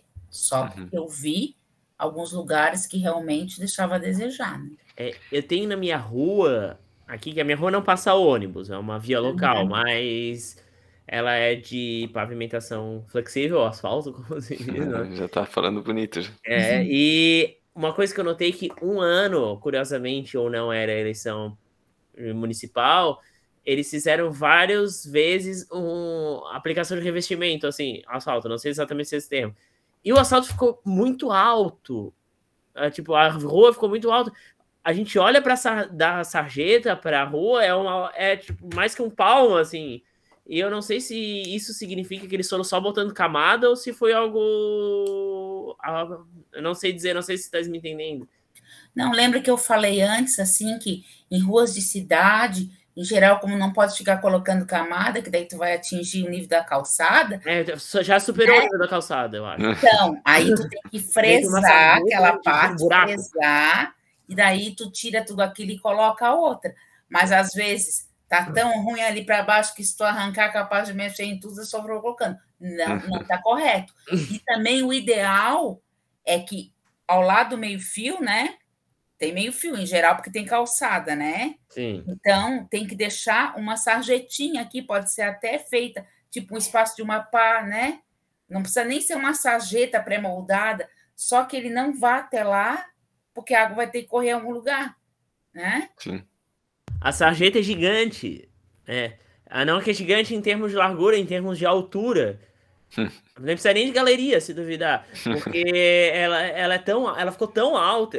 Eu me lembro que eu andava de bicicleta e eu achava um absurdo aquela altura, aquela diferença de altura. Porque tem a calçada aqui, né? O assalto, o assalto ficou na altura da calçada e tem um buracão que é a sarjeta. Nossa senhora. Ficou horrível. É, é que muitas eles vezes... Empilha, parece que eles foram empilhando camada de revestimento, assim, uma em cima é da outra. É porque deveria ter fresado, mas às vezes não tem o equipamento, ou sei lá o quê, daí alguém não fiscalizou. Mas, então, por isso que em rua a gente tem que ter, né, via pública, bastante esse cuidado, porque tu tens a calçada, né? E daí tu tem ciclista e tu tem motociclista, né? E todos esses problemas. Ah, eu já também fiz um... Tive orientações, assim, para ciclovia, sabe? né? Sim. Adoro. Eu, sou, eu, era, andava bastante de bicicleta na minha época da universidade, quando eu não precisava levar notebook. Agora que eu tenho que levar notebook, eu não ando mais porque eu tenho medo de quebrar. Eu trabalhei num projeto aqui na UFES, que foi patrocinado pelo Banco do Brasil, é, que tem todas as ciclovias dentro da UFSC, o projeto está pronto desde 2012, por aí. Nossa, dentro da UFSC. E aí a ideia do projeto, né, estava junto, então foi, por exemplo, quando passasse lá no, no bosque, que vocês chamam bosque, mas para mim é o planetário, no meu tempo era planetário, né? Então lá, então seria em chão batido, né? Falar assim, palavra coloquial, porque combina com aquele lugar, né? Outros seriam em pavimentos, né, drenantes. Outras áreas seriam em pavimentos, né, lajota, outro paver, outro pouquinho de asfalto, né? outro em concreto. Outro... Seria então, interessante. Então, né? Colorido, né? sustentável. Né? Então, toda essa. Tem, existe esse projeto pronto. Eu sou a detentora que guardo, mas eu já passei para a prefeitura da UFSC, ali, prefeitura, para o departamento né, de obras. Uhum. Mas eu que guardei esse projeto, não que eu guardei, né? É, existia esse projeto, a reitoria não, não, não quis, né, na época, e então depois foi passado para daí tá com eles, eu também tenho a minha cópia ali do, do projeto. Então, porque faz falta, né? Na UFS não tem. Sim. Eu que na pandemia vivia lá dentro andando de bici, mas, mas não tem como, né? Então, sim, interligada com toda a ciclovia já da cidade. Então, teve toda essa, essa outra pesquisa com, com ciclovias. Então, assim, a pesquisa, eu amo asfalto, eu adoro pavimentos, né? mas agora veio um aluno assim, ah, vamos trabalhar com Casa Verde, função, vamos trabalhar com Casa Verde, né? Casa Verde Amarela, né? Esse projeto, porque assim, eu não é da minha área específica, mas eu sou uma engenheira civil, eu continuo sendo uma engenheira civil, né? Eu brinco com os alunos, ah, se eu projetar um, uma estrutura de um prédio cai, brinco, falo brincando, né? né? Mas assim, está dentro da área. Então, o que, que a gente pode contribuir? E é isso. E, e a obra da, da duplicação da Edu Vieira ali, tu também tu chegou a acompanhar ou conhece alguém que está ali executando aquela obra? Olha, assim, eu acompanho o que eu vejo aqui. O que eu lembro é que na época, né, a universidade teve que ceder aquele trecho e ali a gente já tinha todo um projeto de ciclovia ali, não foi é considerado isso. É, teve também uma época que o CTC, eu acho que ele vai ser um grande prejudicado, assim como também a ARC ali, né? E a, também a mecânica, o CTC, que a ARC uhum. faz parte da. Porque assim, o ruído vai ser absurdo, né? O ruído vai, vai ficar mais absurdo. próximo do, dos prédios, né? É, assim, o que eu participei foi nessa.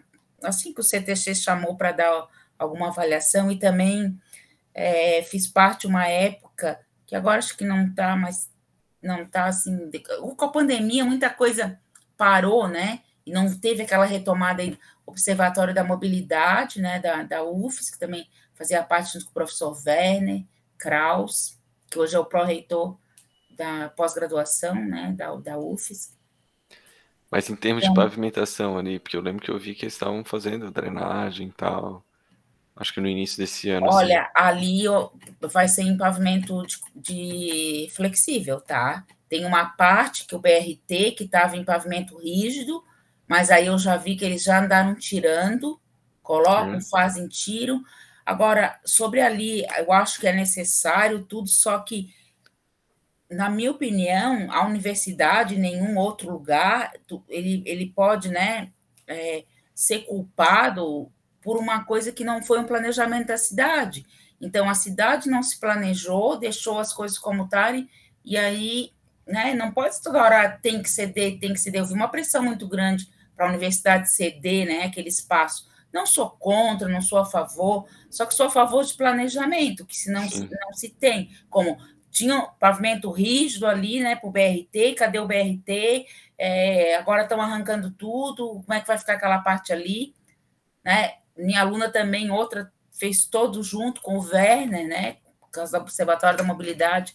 A gente teve aí todo um trabalho de avaliação lá da Via Expressa para se implantar a BRT, como seria estações de BRT que não tem uma estação planejada ali no meio, né, na, na Via Expressa. E aquele pessoal vai ter que ir aonde? Lá em São José, lá não sei onde, para pegar o, o BRT, uhum. sabe? Então, às vezes o que dói, assim, foi uma das perguntas de vocês, ah, que, que fazem com né, que vocês estudam vocês? Muitas vezes as coisas a gente estuda, mostra, engavetar, e acaba que a gente faz publicações internacionais em revistas importantes e parece que lá tem valor. E as coisas que a gente faz aqui dentro parece que não tem, né? Será que é porque é piniquim, né? Daí não dão bola? Não, não sei dizer para vocês. Mas, assim, o Brasil é. A gente na universidade tem. Eu acho que é uma grande universidade. O Departamento de Engenharia Civil é um excelente departamento, assim, termos de pesquisa, professores, toda a universidade, né? E, e eu acho que a universidade ela está pronta para dar soluções para vários problemas da cidade, né? E não é tão usada para isso, né? Minha opinião, sabe? Sim. Por exemplo, esse asfaltaço, não sei o quê, vem na universidade, coleta o material, a gente analisa aqui, né?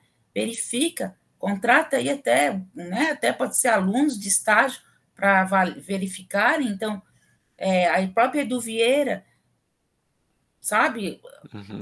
Ali, ó, não vai ter condições de dar aula ali na, no CTC, da, ali próximo, vocês vão ver.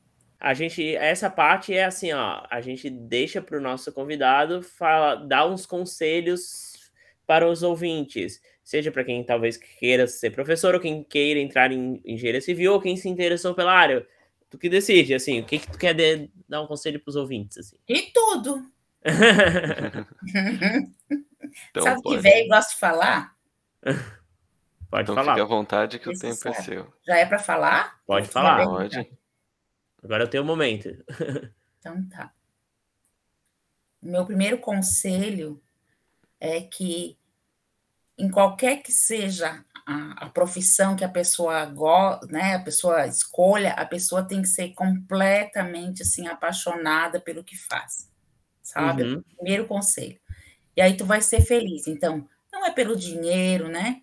É, é, o dinheiro é super importante, claro que é a tua manutenção de vida, mas especialmente ser realizado naquilo que tu faz. Então, se por um lado eu fui muito realizada como engenheira de obras, hoje é, ensinar pesquisar também né, me realiza profundamente. Então, e fazer tudo com, com muita dedicação, tentar ser assim sempre é, saber o máximo do que puder na área que escolheu, né? Sempre estar pronto para é, contribuir, deixar alguma coisa boa para o mundo, então, essa é a ideia, e, e, e, o que eu desejo, assim, a área, o engenheiro civil é um engenheiro muito amplo, então ele tem várias áreas, a, a área que eu escolhi, eu considero a mais top de todas, mas é porque eu gosto de, de asfaltos, eu gosto de pavimentos, eu gosto de estradas, eu gosto de rodovias, mas é uma área apaixonante. Eu acho que qualquer um que tenha contato um pouquinho com essa área vai gostar demais. E, e se for com amor, qualquer área dentro da engenharia civil, ou de outra engenharia, ou de outra profissão, a pessoa tem que se sentir realizada. Então, e eu estou sempre disponível para ajudar qualquer um a tirar dúvida, mesmo que não sejam meus alunos, eu recebo até dissertações de outros alunos para corrigir. Mas eu, eu gosto de ajudar e, enquanto eu puder, né, estou aí tentando passar o meu legado para frente e formar, formar pessoas que, claro, que eu quero que sempre sejam melhores que eu, né? Para isso que eu estou aí. Então, Lisiane, eu agradeço por esses conselhos eu agradeço pela sua disposição de vir aqui e falar um pouco mais sobre a sua área, que, aliás, a gente teve bastante curiosidade, né? Porque é uma área bem prática que a gente também tem muitas ideias errôneas, como até a própria utilização do asfalto rompeu, que a gente ouve da mídia, que acho que até o próprio conhecimento popular e a mídia contribuem para a gente ter essas ideias erradas. É, foi muito esclarecedor. Até a gente poderia falar mais, mais, mais, mais. Deu duas horas de vídeo, o que, mas eu acho que foi muito proveitoso. Agradeço a presença. O Rodrigo tem mais alguma coisa para acrescentar? Não, não, é isso mesmo. Estou bem satisfeito também. Então, eu novamente quero agradecer a presença do Rodrigo e principalmente agradecer a sua presença e seus conselhos, professora Elisiane. E, e estamos à disposição, né, para para os nossos ouvintes, se eles tiverem alguma dúvida, É, a gente mostra o contato da Lisiane também, ou a gente avisa para ela se alguém perguntou alguma dúvida. Eu acho curioso, né? Porque alguém fez uma pergunta de um vídeo há muito tempo, que a gente postou há muito tempo, daí a gente entrou em contato com a pessoa e a pessoa mesma foi no YouTube e respondeu. Isso Tá, eu é. agradeço imenso e estou à disposição aí, né? E muito obrigada por essa oportunidade de poder falar um pouquinho de mim, da minha área e da profissão que eu escolhi e que eu adoro. Uhum. É, só lembrando, né? Não se esqueçam, se você gostou desse vídeo, curta. Se você não gostou, também curta. E comente aqui embaixo o que achou. E se você tem alguma. Se você conhece alguém que queira participar desse podcast, entre em contato com a gente no Instagram, deixe um comentário aqui embaixo. Se você quiser participar, a gente também está sempre aberto. Eh, Se a professora Elisiane também sugerir alguém, além dos. Também, né? Sugerir os professores lá que ela falou que são os, as referências da vida dela. Então a gente fica sempre à disposição. Obrigado e até a próxima, gente. Valeu.